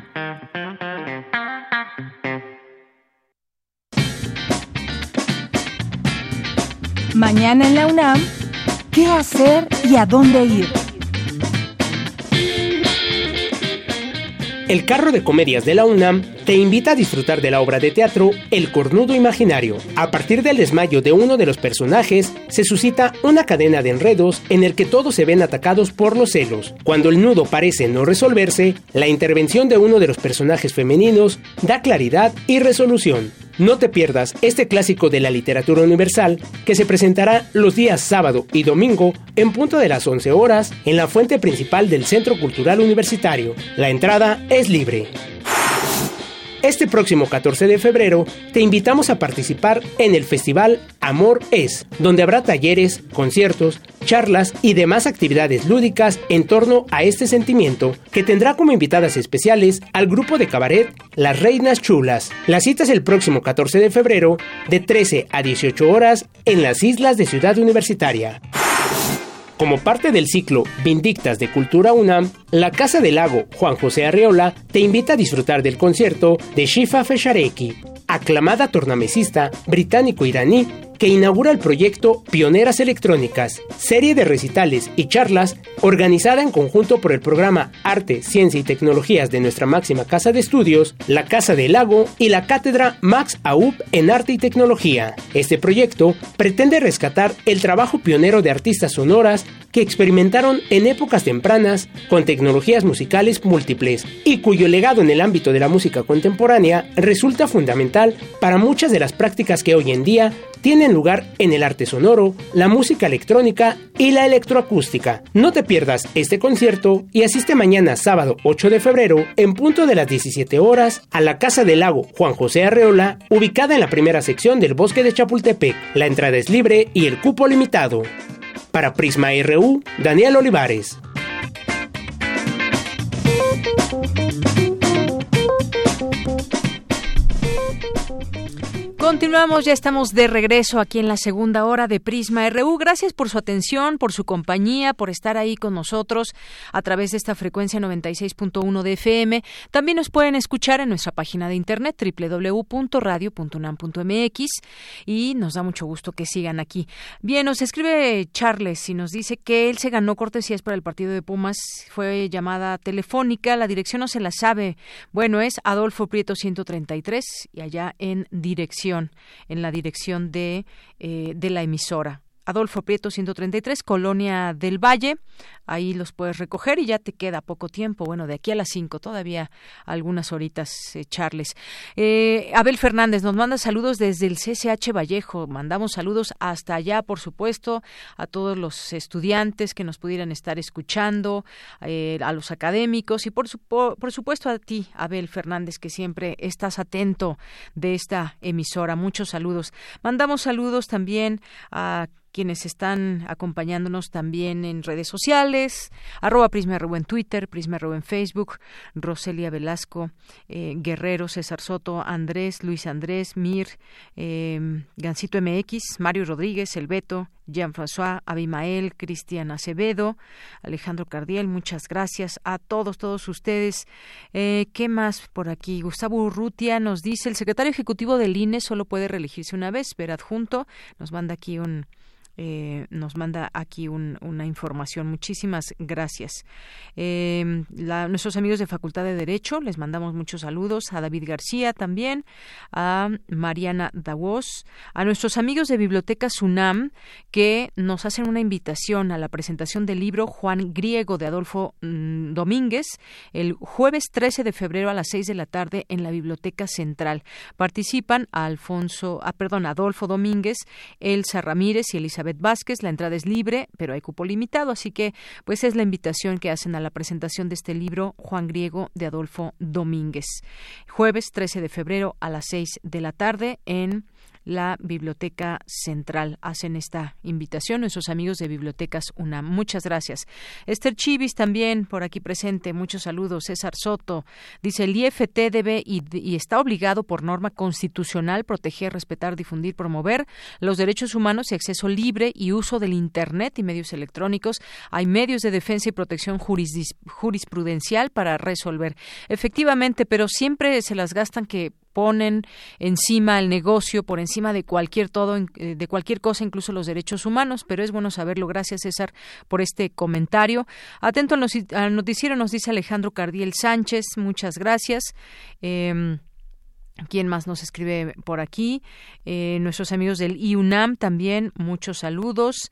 Mar Kiedis también, Verónica Ortiz Herrera, CCH UNAM, Juan Pablo, eh, Centro Cultural FESACatlán, Jesús Vázquez. Muchas gracias. Felipe López, Beca Ganesha, todos los que eh, se sumen aquí a estos mensajes. Por supuesto, estamos atentos. Desde Dallas, Texas, nos escribe Ramón Vázquez, nos dice aquí escuchando por internet, muy buena programación, información, la música la época del cine de oro en México, la mejor por supuesto. Saludos desde Dallas, lindo fin de semana. Igualmente para ti, Ramón, Larry Daniel, eh, de Gire UNAM también. Muchas gracias a todos ustedes. Vámonos a la información en esta segunda hora. Desarrollan en la UNAM primer proyecto sobre deportes electrónicos. ¿De qué trata? Cristina Godínez nos cuenta. Adelante. Hola, ¿qué tal, Deyanira? Un saludo para ti y para el auditorio de Prisma RU. El objetivo de este proyecto es estudiar los deportes electrónicos como fenómeno social y hacer contribuciones teóricas en esta área. José Ángel Garfias Frías, de Ciencias Políticas y Sociales, comentó que se trata de conocer un fenómeno que durante las próximas décadas será fundamental en las prácticas cotidianas, por lo que es preciso que la academia colabore en su análisis, crítica y desarrollo. En los últimos años estas actividades han crecido económica, política, social y culturalmente, Tan solo en 2017 generaron 1.500 millones de dólares de ganancias y su proyección de crecimiento para este 2020 es de 26%, según datos de la consultora Superdata, refirió el académico. También se pretende desmentir que los videojuegos vinculan al sedentarismo, ya que para Garfias Frías, en los deportes electrónicos también hay atletas que deben entrenar y cuidar su físico para lograr un rendimiento al 100%. El universitario explicó que se trata de prácticas competitivas en videojuegos, en las que los jugadores están contra otros jugadores o contra el ambiente. Las partidas y torneos pueden desarrollarse en línea o presencialmente y las estrategias y técnicas de competición se consiguen solo a partir de entrenamiento profesional. Este es un proyecto trianual y en su primera fase buscará entender el sustento económico del deporte electrónico. En su segunda etapa contemplará las prácticas comunicativas entre jugadores, profesionistas y gente de toda la industria y en la tercera fase se analizará la perspectiva del público, detalló Garfias Frías. En esta labor participan el Centro de Investigación de Industrias Creativas, la Finisterra, de la Facultad de Ciencias Políticas y Sociales de la UNAM, la Universidad Anáhuac y la Federación Mexicana de Sports FEMES. Dianira, este es mi reporte. Muy buenas tardes. Muchas gracias, Cristina Godínez. Vamos ahora con Cindy Pérez Ramírez. Las políticas de conservación en la región Lacandona han generado más conflictos sociales que resultados. Adelante, Cindy.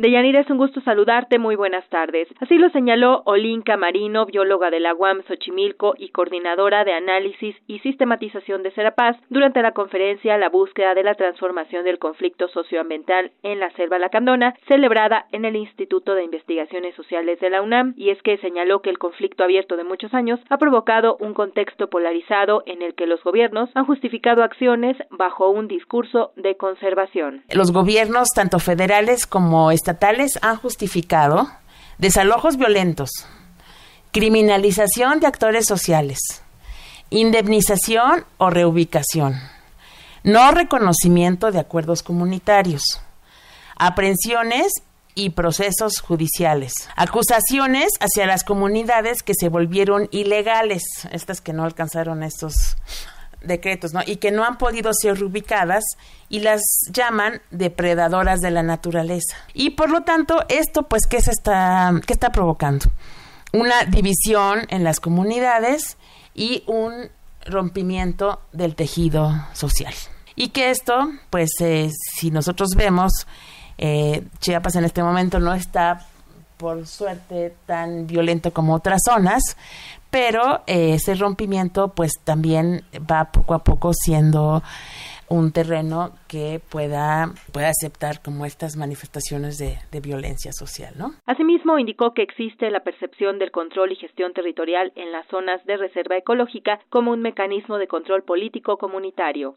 Algunas organizaciones particularmente dicen, nos siguen controlando a partir de esos procesos de gestión este, y de, de, conservación. Ahora, el grave problema que también se ve, pues es que esas necesidades que son reales de conservación, de protección, aparecen como, como un elemento de conflicto, como si eso fuera la disputa, ¿no? Cuando la disputa no debería ser por ahí. O sea, la disputa no es la naturaleza, la disputa no es la conservación, ¿no? Es cómo se está generando todo alrededor, ¿no?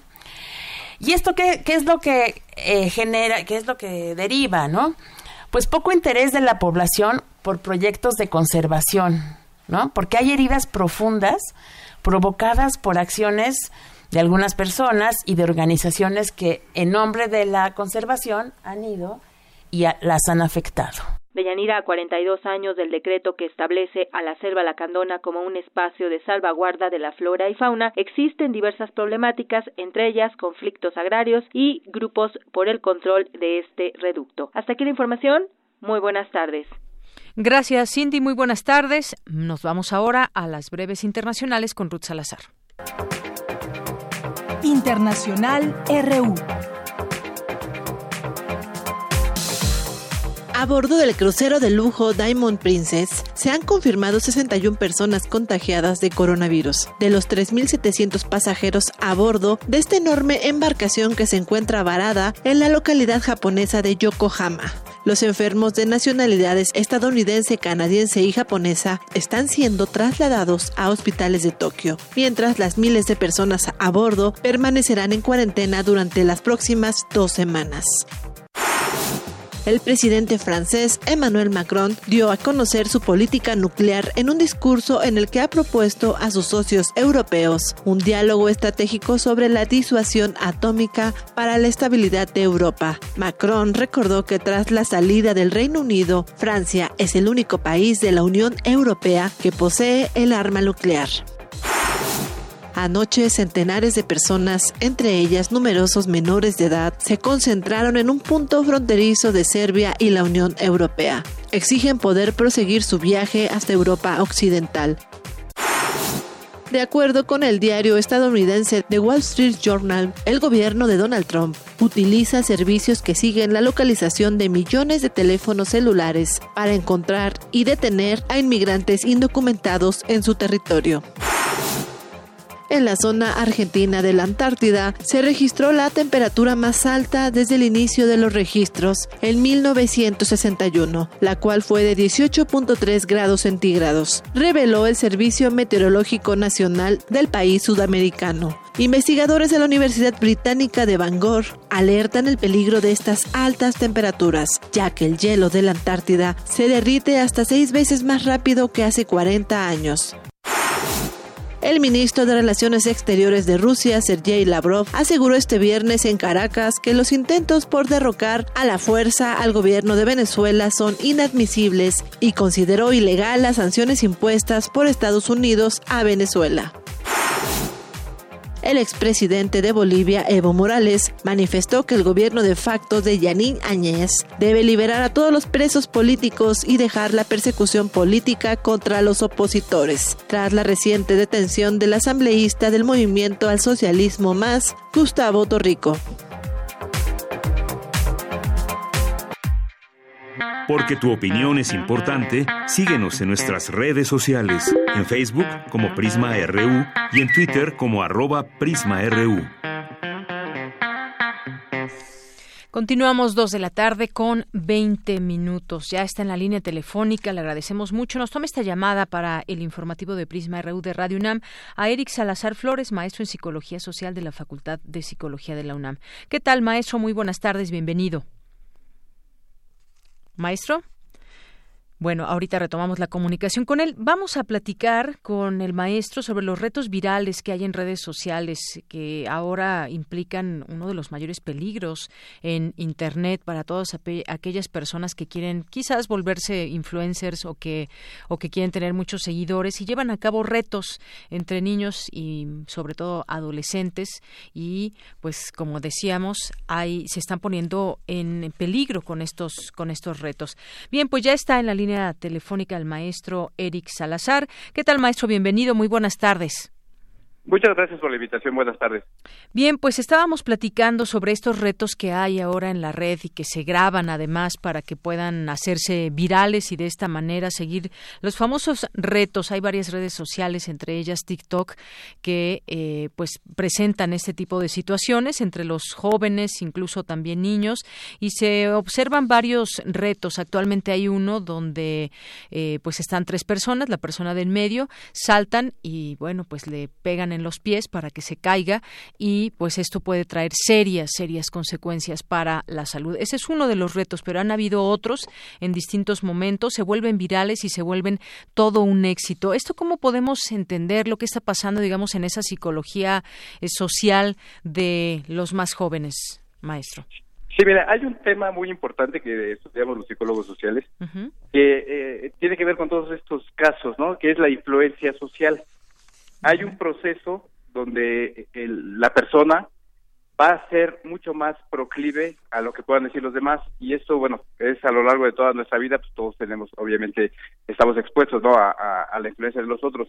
Pero va a ser mucho mayor en la pubertad y en la temprana adolescencia. Y bueno durante también toda la adolescencia eh, se presenta mucho con eh, amigos ciertos sectores que pueden llegar a ser eh, como modelos a seguir y que la persona está tratando de pertenecer a un cierto grupo. Eso es mucho más visible, mucho más este, agudo eh, durante la, pubertad y la, adolescencia. Se quiere pertenecer, se quiere llegar a demostrar que uno es parte de algo. Hay que recordar que eh, durante la niñez el, grupo primario, es decir, la familia, va a ser prácticamente omnicomprensivo, es decir, va a tener toda la, la influencia. Y al salir de ese grupo primario, se empieza a acercar a otro segundo grupo que son grupos de amigos que van a cobrar mucho mayor importancia y entonces se quiere llegar a pertenecer a esos grupos de amigos, se quiere llegar a dar este paso que es llegar a la adultez a través de la pertenencia a ciertos grupos y por eso hace que la que la influencia que puedan tener pues sea mucho mayor y que puedan llevar a,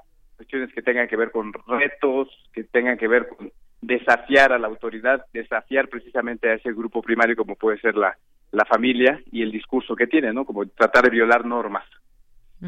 Así es. Y esto pues tiene una, una intensa penetración, digamos, entre, entre los jóvenes, ya decía usted en qué edades, por ejemplo, que se vuelven virales por esa, digamos, esa manera. Eh, mucha gente o muchos jóvenes lo toman como a, chiste, pues no, no toman en serio quizás todas estas repercusiones que pueda haber. Se, los podemos ver en Internet y hay algunos que quizás se puedan pasar de lo gracioso a lo peligroso, porque algunos de estos retos. Puede haber algunos que efectivamente sean graciosos, pero no todos ellos son de esta manera. Algunos son incluso hasta salvajes y, peligrosos. Hay un nuevo reto que yo explicaba hace unos momentos que está también muy en boga en este momento, donde tres personas saltan y provocan la caída de uno de ellos.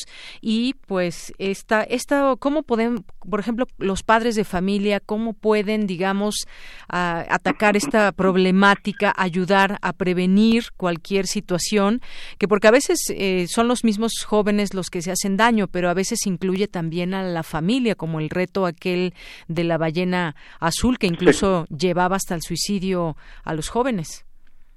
Sí, mire, eh, como le decía, hay una hay un cierto desfase entre el, el, núcleo familiar y los los grupos de amigos y muchas veces lo que se encuentra en las redes.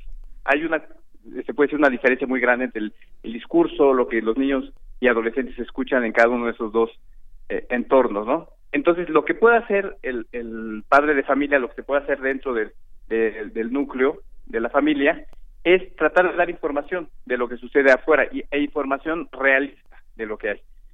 No creo, no es, aquí hay dos extremos que pueden ser peligrosos. Uno es aquellos que dicen que bueno, pues allá afuera no pasa nada, todo es como, pues digamos, está bien, ¿no? O sea, hay grupos de diferentes tipos y tú puedes hacer lo que tú quieras. Eh, eso es peligroso porque pues, el niño empieza a, pensar que pues, puede confiar en todo el mundo, que puede hacer lo que le dicen los demás y no hay ningún riesgo ante eso, ¿no? Y simplemente lo toma a juego. Eh, eso sería un, extremo, digamos, peligroso. Pero el otro extremo también sería delicado, ¿no? Cuando hay niños que se les educa con mucho miedo hacia lo que hay afuera, con mucho poca preparación, poca información y se les puede decir, pues es que ahí está mal, ¿no? Lo que se hace afuera está mal. Eh, y eso a veces tiene el efecto paradójico de que pues salen y lo que quieren es probar, a ver si es cierto, ¿no? Que, que, lo que les dijeron es cierto, o están en una edad donde quieren desafiar a la autoridad y por lo tanto van y lo contrario que a lo que les dicen es lo que hacen. Entonces yo diría que habría que haber una información realista con respecto a los riesgos, a los peligros que hay afuera y, y que el, estar monitoreando muy de cerca qué es lo que piensa el niño y qué, qué hay en su cotidianidad. Ah, si esto es cotidiano, a lo mejor hay otras muchas cosas que, pueden ser más relevantes para, para el niño y bueno, se toma eh, en consideración esto, pero si hay en el entorno gente que lo está haciendo, pues hablar con el niño, ¿no? O tratar de orientarlo a saber cómo se siente y darle información realista de lo que hay, ¿no? O sea, tampoco ni asustarlo, ni tampoco decirle que todo, todo va, ¿no? Que todo se puede hacer. Así es, finalmente es, es, parte de la educación que está recibiendo también un, un, joven, un niño desde esa formación que ya tienen ahora acceso a Internet incluso desde la escuela. Y sobre todo platicarlo, hablarlo justamente eh, con los integrantes de la familia y pues eh, saber qué implicaciones hay en este, en este sentido, qué tipo de bromas. Y sobre todo lo que llama la atención aquí es todo el gran éxito que han tenido, maestro. Sí, sí, sí, y hay un factor también importante que es la escuela, ¿no? Yo creo que también dentro de la escuela se puede tomar cartas en el asunto, ¿no? No nada más son los padres. También dentro de la escuela se puede saber, estar al tanto de qué, qué cosas están haciendo los niños y qué riesgos pueden implicar porque al final de cuentas es una responsabilidad compartida. Claro, porque ah. además se han visto justamente estos retos en las escuelas, ¿no? Claro, sí, entonces no nada más es por supuesto los padres de familia, hay que también tomar en cuenta el, el nivel escolar. Claro. Y bueno, también quizás mirar hacia otro tipo de retos. Me, se me viene a la mente eso, otro tipo de retos que también se puedan compartir en Internet y que puedan dar la vuelta al mundo. Sobre todo, pues se ha centrado también en, en, en varios países, específicamente, por ejemplo, de habla hispana, este eh, video que yo decía de tres personas, México, Colombia, Chile, Argentina, por mencionar algunos. Pero puede haber otro tipo de retos. Quizás podemos abrirles esa posibilidad a los jóvenes también, ¿no? Sí, exactamente, muy muy este, muy adecuado esto porque realmente no nada más es prohibir, como muy bien dice, no, no es decir esto no. Bueno, hay otras cosas que se pueden hacer, hay, otras formas de socializar, hay otras formas en que se pueden hacer grupos, ah, la influencia que puede ser de muchas otras maneras, puede ser cosas a lo mejor más prosociales, simplemente que sean, eh, eh, no sean dañinas para, para el niño y que puedan dar cuenta pues de otras cosas que pueden estar también interesados los adolescentes, ¿no? Claro. Por supuesto, el tema del respeto, respeto hacia nosotros mismos también y hacia el compañero en cuestión al que se va a hacer la broma, porque pues hay de bromas a bromas, algunas pueden resultar, como decíamos, muy simpáticas, pero otras las pueden llevar hasta el hospital. Sí, sí, sí, necesariamente tiene que partir de, un respeto hacia las personas y que, bueno, el niño está adquiriendo estas normas sociales y que las normas pues muchas veces tienen que ver con esto, ¿no? O sea, no son normas nada más por prohibir, sino tienen que ver con que todos merecemos un respeto, con que el trato que uno quisiera recibir, pues es el que debería de dar. ¿ah? Y esto, bueno, poco a poco el niño tiene que irlo introyectando, tiene que irlo aprendiendo. Muy bien. Bueno, pues esto es parte de lo que sucede y cómo entender todo esto. Tiene mucho que ver, por supuesto, la edad de las personas que participan en estos retos, que hay que decirlo, no sé, no tendremos aquí un número determinado, pero me parece que podrían ser menos, menos de las personas, eh, por ejemplo, en un salón de clases, cuántos estarían dispuestos a hacer este tipo de retos y cuántos no. Me parece que sería mayoría los que no, pero estoy aventurándome un poco a decir esto, dada el peligro a veces en que se someten, ¿no? Sí, sí, bueno, y aunque sean pocos, creo que hay que estar al tanto, porque con que uno o dos lo hagan, si es un reto peligroso, pues bueno. Lo hacen pocos, pero se viraliza y lo ven millones de personas. Claro, claro, claro. Empezar a problematizar, ¿no? Claro. Exacto. Maestro, pues muchísimas gracias por platicar con nosotros aquí en Prisma RU. No, muchas gracias a ustedes por la invitación y este, saludos. Hasta luego, muy buenas tardes. Es el maestro Eric Salazar Flores, maestro en Psicología Social de la Facultad de Psicología de la UNAM. Porque tu opinión es importante, síguenos en nuestras redes sociales, en Facebook como Prisma RU y en Twitter como arroba PrismaRU. Queremos escuchar tu voz. Nuestro teléfono en cabina es 55 36 43 39.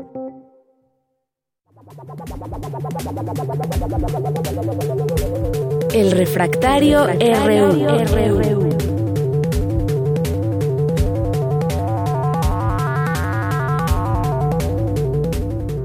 Bien, pues ya estamos aquí en Refractario RU con el maestro en Derecho Javier Contreras, profesor además de la FESA Catlán. ¿Cómo estás?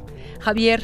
Hola, ¿qué tal, Deyanira? Pues muy buena tarde para ti, para todo el amable auditorio de Prisma RU. Pues hoy, como cada viernes que nos escuchamos, hoy es un gran día para estar vivos y por qué no pensar en un premio pues de unos milloncitos de pesos después de la única excepcional rifa del avión presidencial. Oye, pero ahora, o sea, sí se había planteado así la rifa del avión presidencial, pero ahora no va a ser el avión el que te ganas, te vas a ganar, si eres de los 100 afortunados, 20 millones de pesos, no el avión, que esto significa eh, parte del costo del avión, porque ahí va a haber una ganancia mayor para otros fines, pero ya no se va a rifar entonces el avión como tal, ¿no?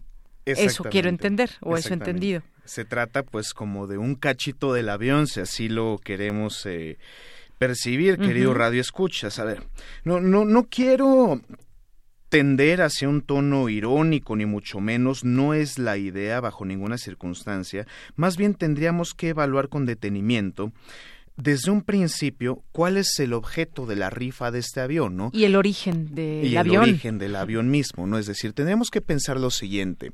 Cuando ocupamos la palabra rifa, pues lo primero que se nos viene a la cabeza pues son cosas pues chuscas, extrañas, peculiares, pero se trata de un sorteo como se han celebrado muchos sorteos en el ahora Instituto Nacional para devolver al pueblo lo robado, antes el SAI, y otros mecanismos para la redistribución de ciertos recursos recuperados por parte del gobierno federal. O sea, no son mecanismos auténticamente nuevos podríamos decir que incluso el señor presidente está innovando en algunas cosas y no quiero que se tome como un comentario jocoso, lo digo auténticamente.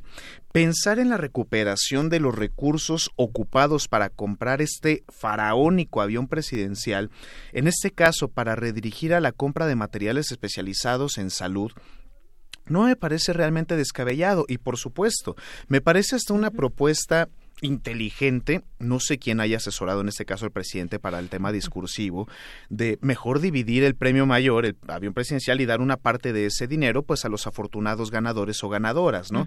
Ahora bien, pues yo, yo no sé dónde podríamos estacionar el avión presidencial, eh, es decir, para mí sería muy difícil llegar a la FESA Catlán y aterrizar mi avión pues en el estacionamiento, ¿no? Por si me lo gano.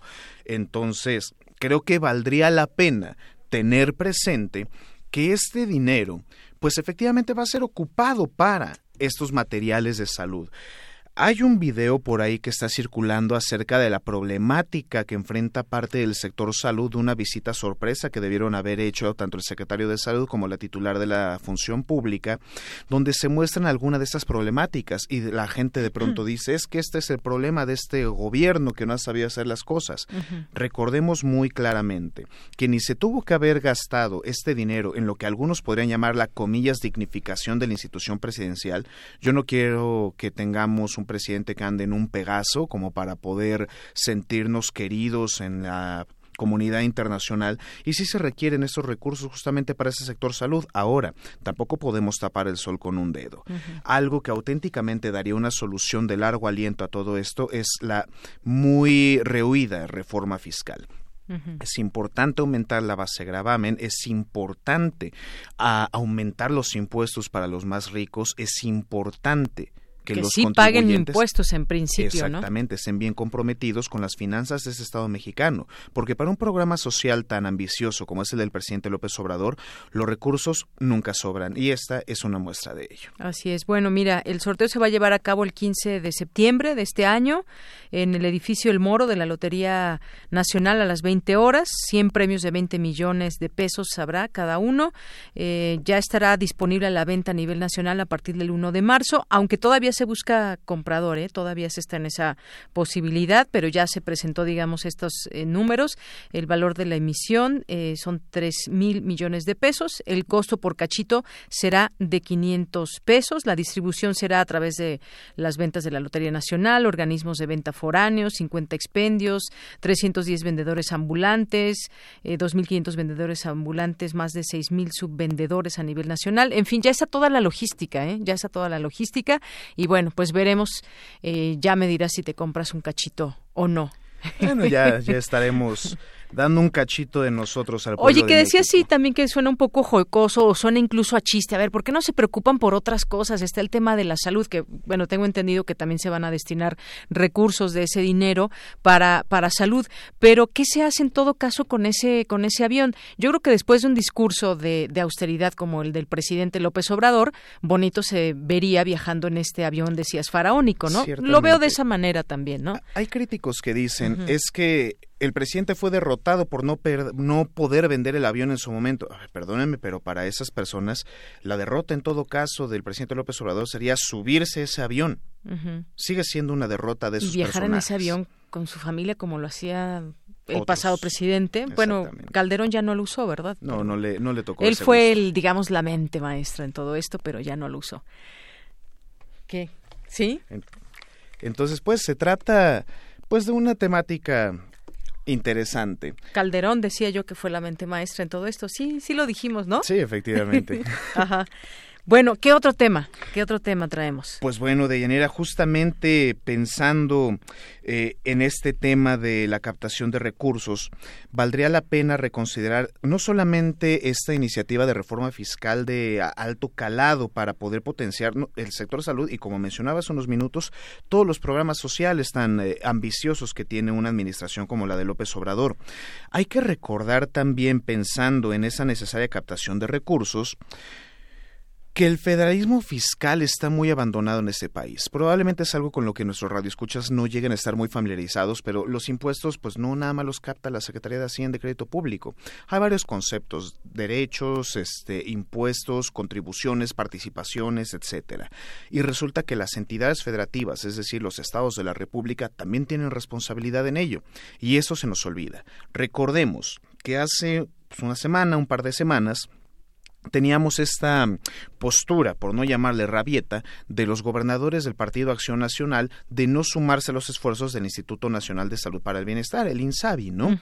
Entonces, pues, a final de cuentas ceden a formar parte del INSABI, pero no existe una intención muy clara de estos gobernadores de establecer su propio esquema de impuestos para captar los recursos necesarios y efectivamente tener su propio sistema de salud a nivel local, como el ICEMIN en el Estado de México, por ejemplo. Entonces, no se trata de acusaciones a secas, sino de hablar de la irresponsabilidad o, en este caso, toma de responsabilidad por parte de los gobiernos locales para poderle garantizar a los residentes de sus estados estos servicios. A veces nada más nos quedamos en el somero nivel de es que el gobierno federal, sí, pero hay que recordar a la gente, este es un sistema federal y los gobernadores han sido irresponsables en esa captación de recursos. Así es. Y bueno, por último tenemos esta propuesta de eliminar el delito de feminicidio, eh, pues que me parece que después de todo lo acontecido durante la semana, yo creo que a Gertz Manero, el fiscal, ya no le van a quedar ganas de volver a tocar el tema.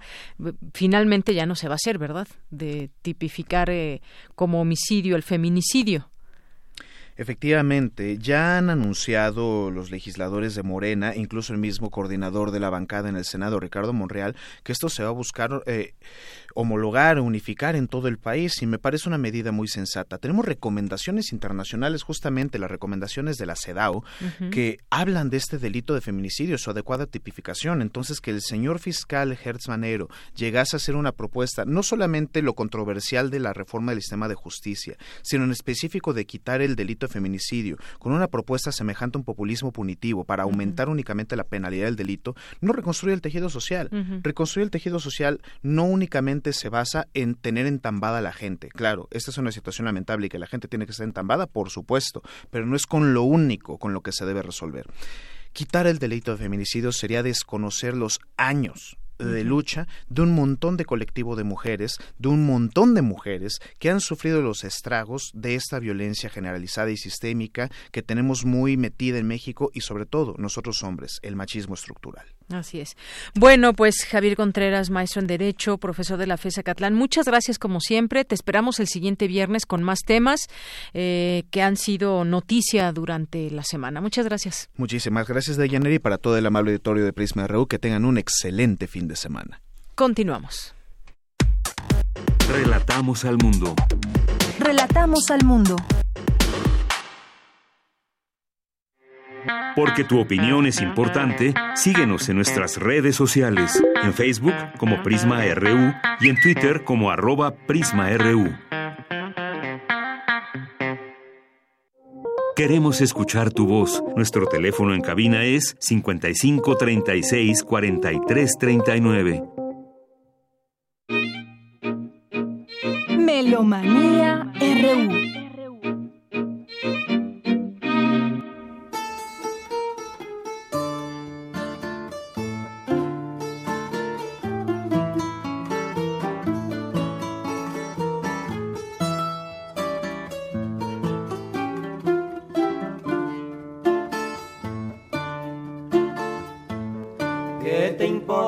Que te ame si tú no me quieres ya? El amor que ya ha pasado no se debe recordar. Fui la ilusión de tu vida un día. ¿Cómo estás, Dulce?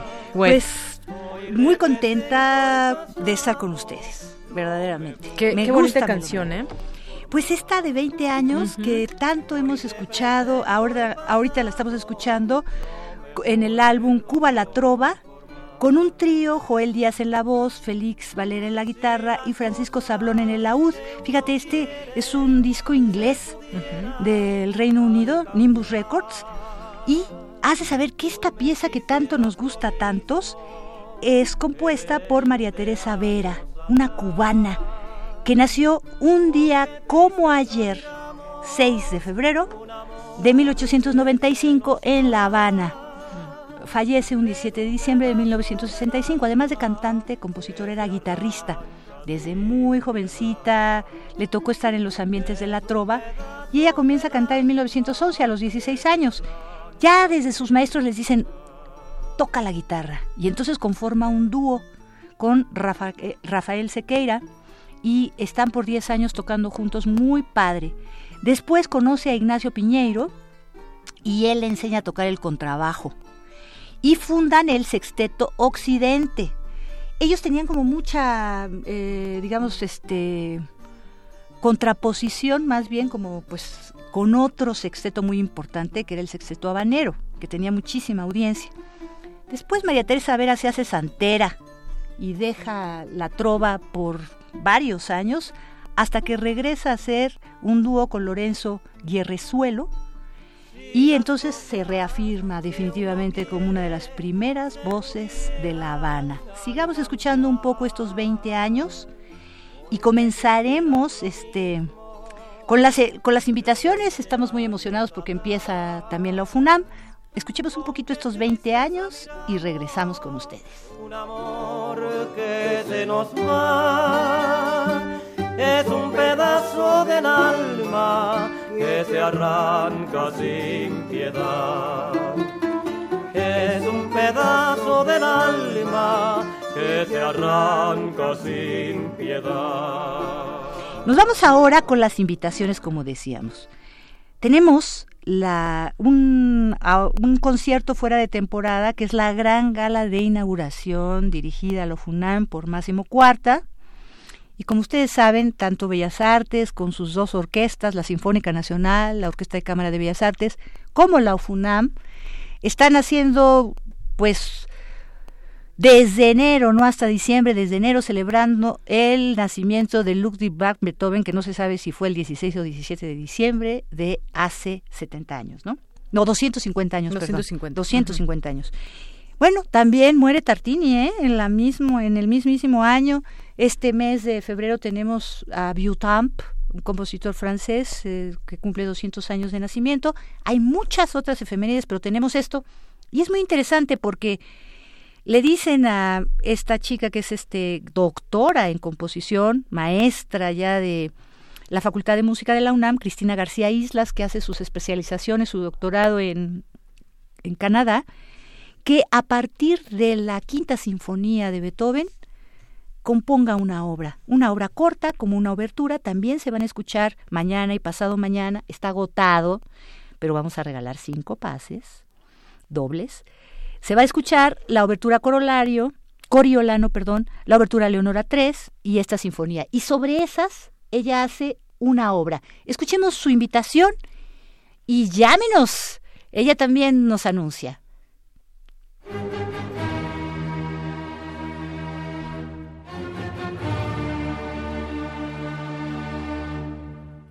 Hola, buenas tardes amigos melómanos de Prisma RU. Les habla Cristina García Isla, soy compositora y también profesora en la Facultad de Música de la UNAM y en la Universidad de Anáhuac.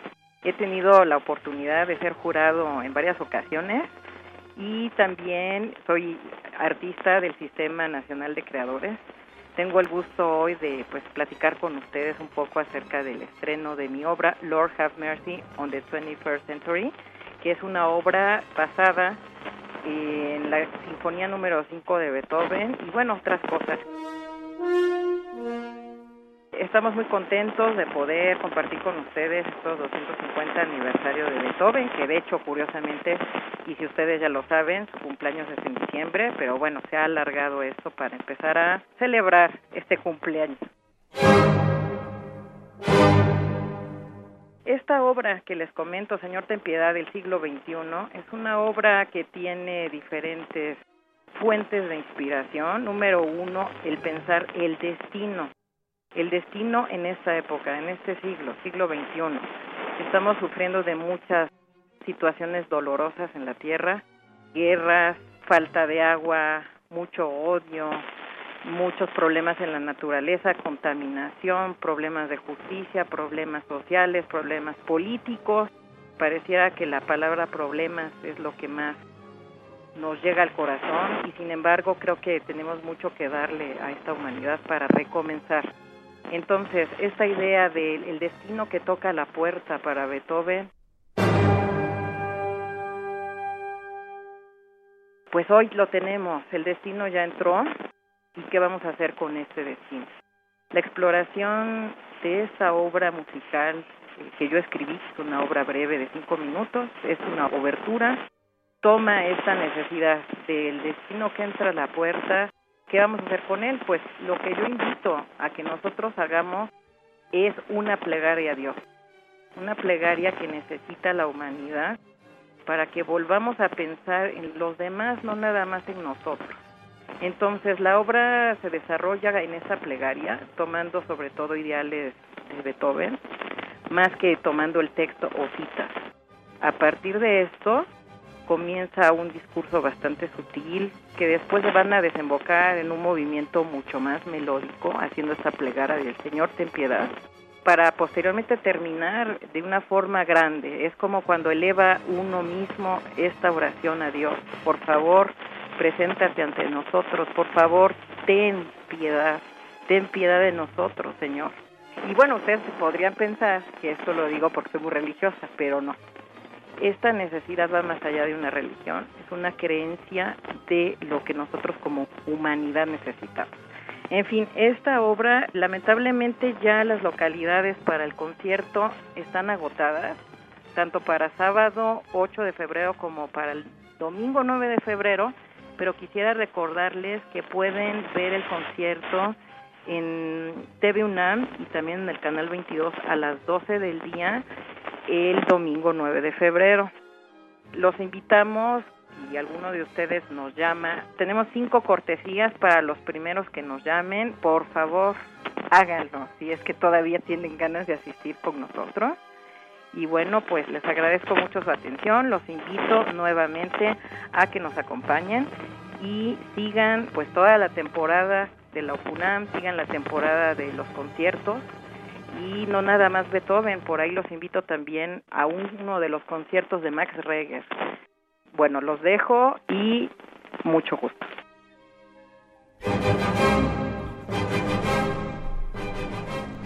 Bueno, pues ya oímos ya tenemos a los cinco ganadores con su pase doble. Saben que tienen que estar en la mesa de prensa a las siete y media de la noche. Jesús Nagore Carmona, Mónica Castillo Leanos, Óscar Javier Reyes Martínez, Elías Ciufe Lozada, Elías Ciufe Lozada, es que está raro, Ciufe Lozada, y Alejandro Cardiel Sánchez. Este último me encanta que se lo haya sacado porque estuvo desde la semana nos estaba preguntando y le decíamos que, pues, había ido a las taquillas y que ya estaban agotados y que iba a estar escuchando tu sección. Fantástico, me da muchísimo gusto y les va a gustar mucho porque el, el programa ofrece mucho toda la temporada. Podemos seguir. Bueno, pues ahora nos vamos con Ópera Cinema. Es un proyecto muy interesante, cine mudo musicalizado en vivo.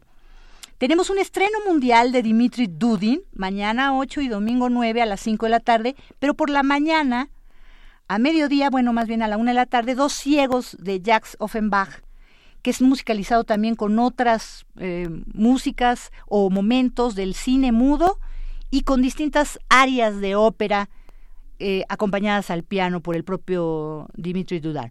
Escuchemos la grabación, eh, la invitación que nos hace el maestro Osvaldo Martín del Campo. Él es el director de este proyecto Ópera Cinema. Cine mudo en el CENART, en el Teatro de las Artes, mañana sábado 8 y el domingo 9. Escuchemos.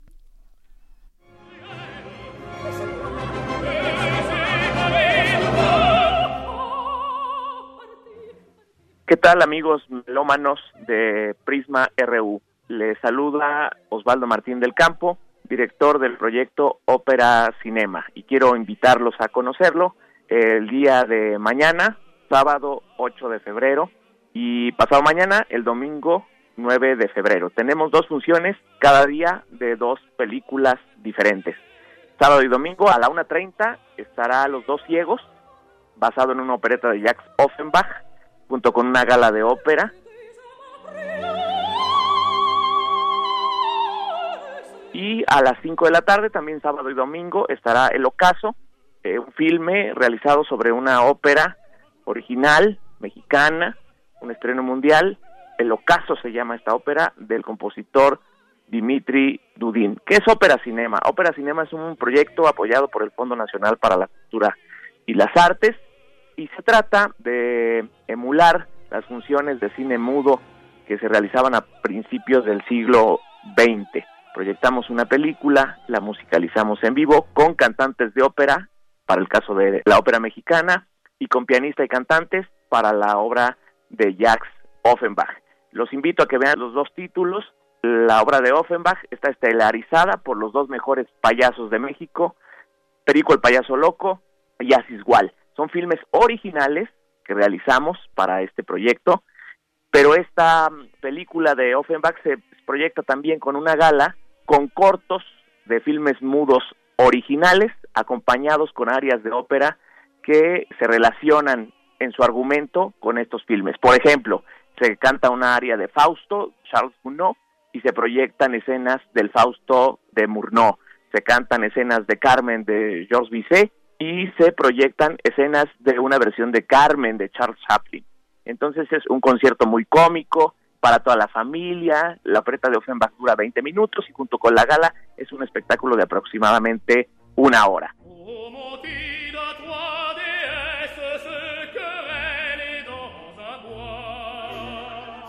el caso de la ópera mexicana de Dimitri Dudín, El Ocaso, es una obra ubicada en México, con personajes mexicanos, en una selva lacandona, donde hay traición, hay muerte, hay intriga y es música contemporánea. Es una obra más densa, más oscura, más inspirada en el expresionismo alemán. Es una obra para adolescentes y adultos y dura aproximadamente una hora, una hora y diez. Nos gustaría mucho que nos acompañaran, que conocieran este nuevo proyecto que trata de hacer un formato práctico para que la ópera vaya a muchos lugares. Lo que ustedes están acostumbrados a ver en una función de ópera en el escenario, aquí se verá en una pantalla, una película avejentada, blanco y negro, para viajar a la época en la que las películas se musicalizaban en vivo. Será un placer contar con su presencia y que tengan a los cantantes de ópera ahí presentes para que se dejen envolver por sus voces. Los esperamos entonces mañana, 8 de febrero, sábado, a la 1.30, Los dos ciegos de Jacques Offenbach, a las 17 horas, El ocaso de Dimitri Dudin, mismos horarios, mismas películas y óperas para el domingo 9 de febrero. Ahí nos vemos. Y nos vamos con la última invitación de Monique Rassetti. Han de saber que em, pues va a ser maravilloso lo que vamos a escuchar.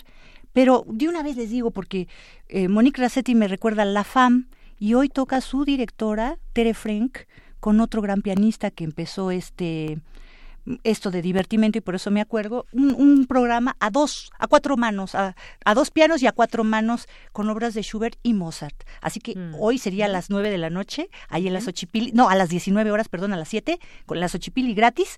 Y esto que nos invita Monique Rossetti, que son todos los domingos de este décimo primero, o un décimo más bien, eh, Festival Divertimento, el concierto número dos en el Casino Español a las doce horas, este domingo nueve.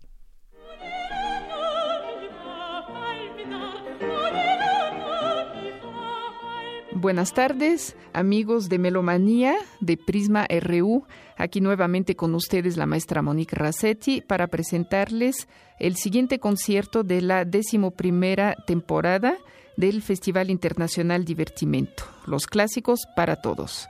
Recuerden que todos los conciertos que tendremos durante el mes de febrero y marzo son de entrada libre, cupo limitado, y vengo a presentarles en específico el concierto del próximo domingo 9 de febrero, que tendrá lugar en el Casino Español, en el Salón de los Reyes, que es un lugar fantástico donde se llevan a cabo muchos eventos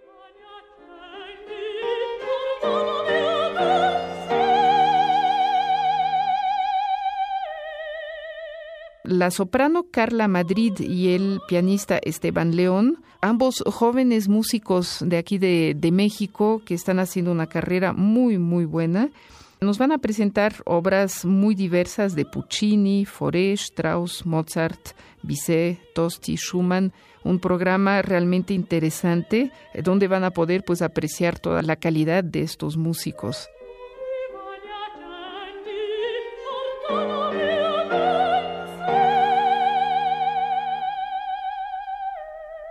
Esos eventos se llevan a cabo gracias al apoyo de la Secretaría de Cultura, del Instituto Nacional de Bellas Artes, de la Coordinación Nacional de Música y Ópera, en esta ocasión también del Fondo Nacional para la Cultura y las Artes, de la Facultad de Música.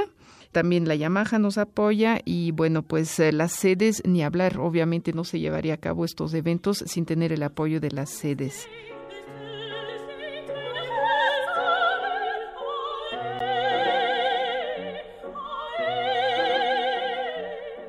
Los esperamos, no se diga más. No se pierdan esta experiencia de oír música en vivo. Esta sala tiene una acústica fantástica, la verdad se presta muchísimo para ese tipo de conciertos y bueno, el oír música en vivo no tiene ninguna comparación con oír la música grabada, digamos, ¿no?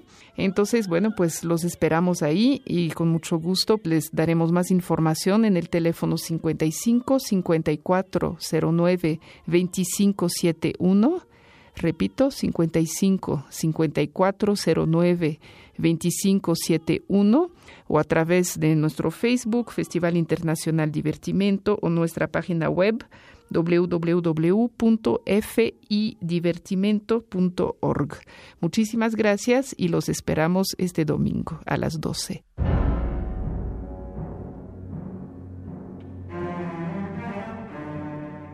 Para quien sí reconoce, este es el concierto de orquesta para orquesta de 1954 en tres movimientos de Vito Lutosławski, a quien estamos escuchando y recordando hoy porque fallece un día como hoy, 7 de febrero de 1994, este gran compositor y director de orquesta polaco que habiendo nacido en una familia que gozaba de una cómoda situación económica porque era de la nobleza, se afilian todos al Partido Nacional Democrático en la guerra lo agarran, se escapa y se regresa caminando a Varsovia y ahí ya no lo agarran y se pone a tocar en todos los bares y en todos lados para ganarse la vida. Bueno, este gran concierto para orquesta ha sido el ejemplo para muchos otros grandes compositores como Bela Bartok del siglo XX para la música de concierto. Con esto nos despedimos. Muchas gracias. nos despedimos. Muchas gracias. Buena tarde y buen provecho.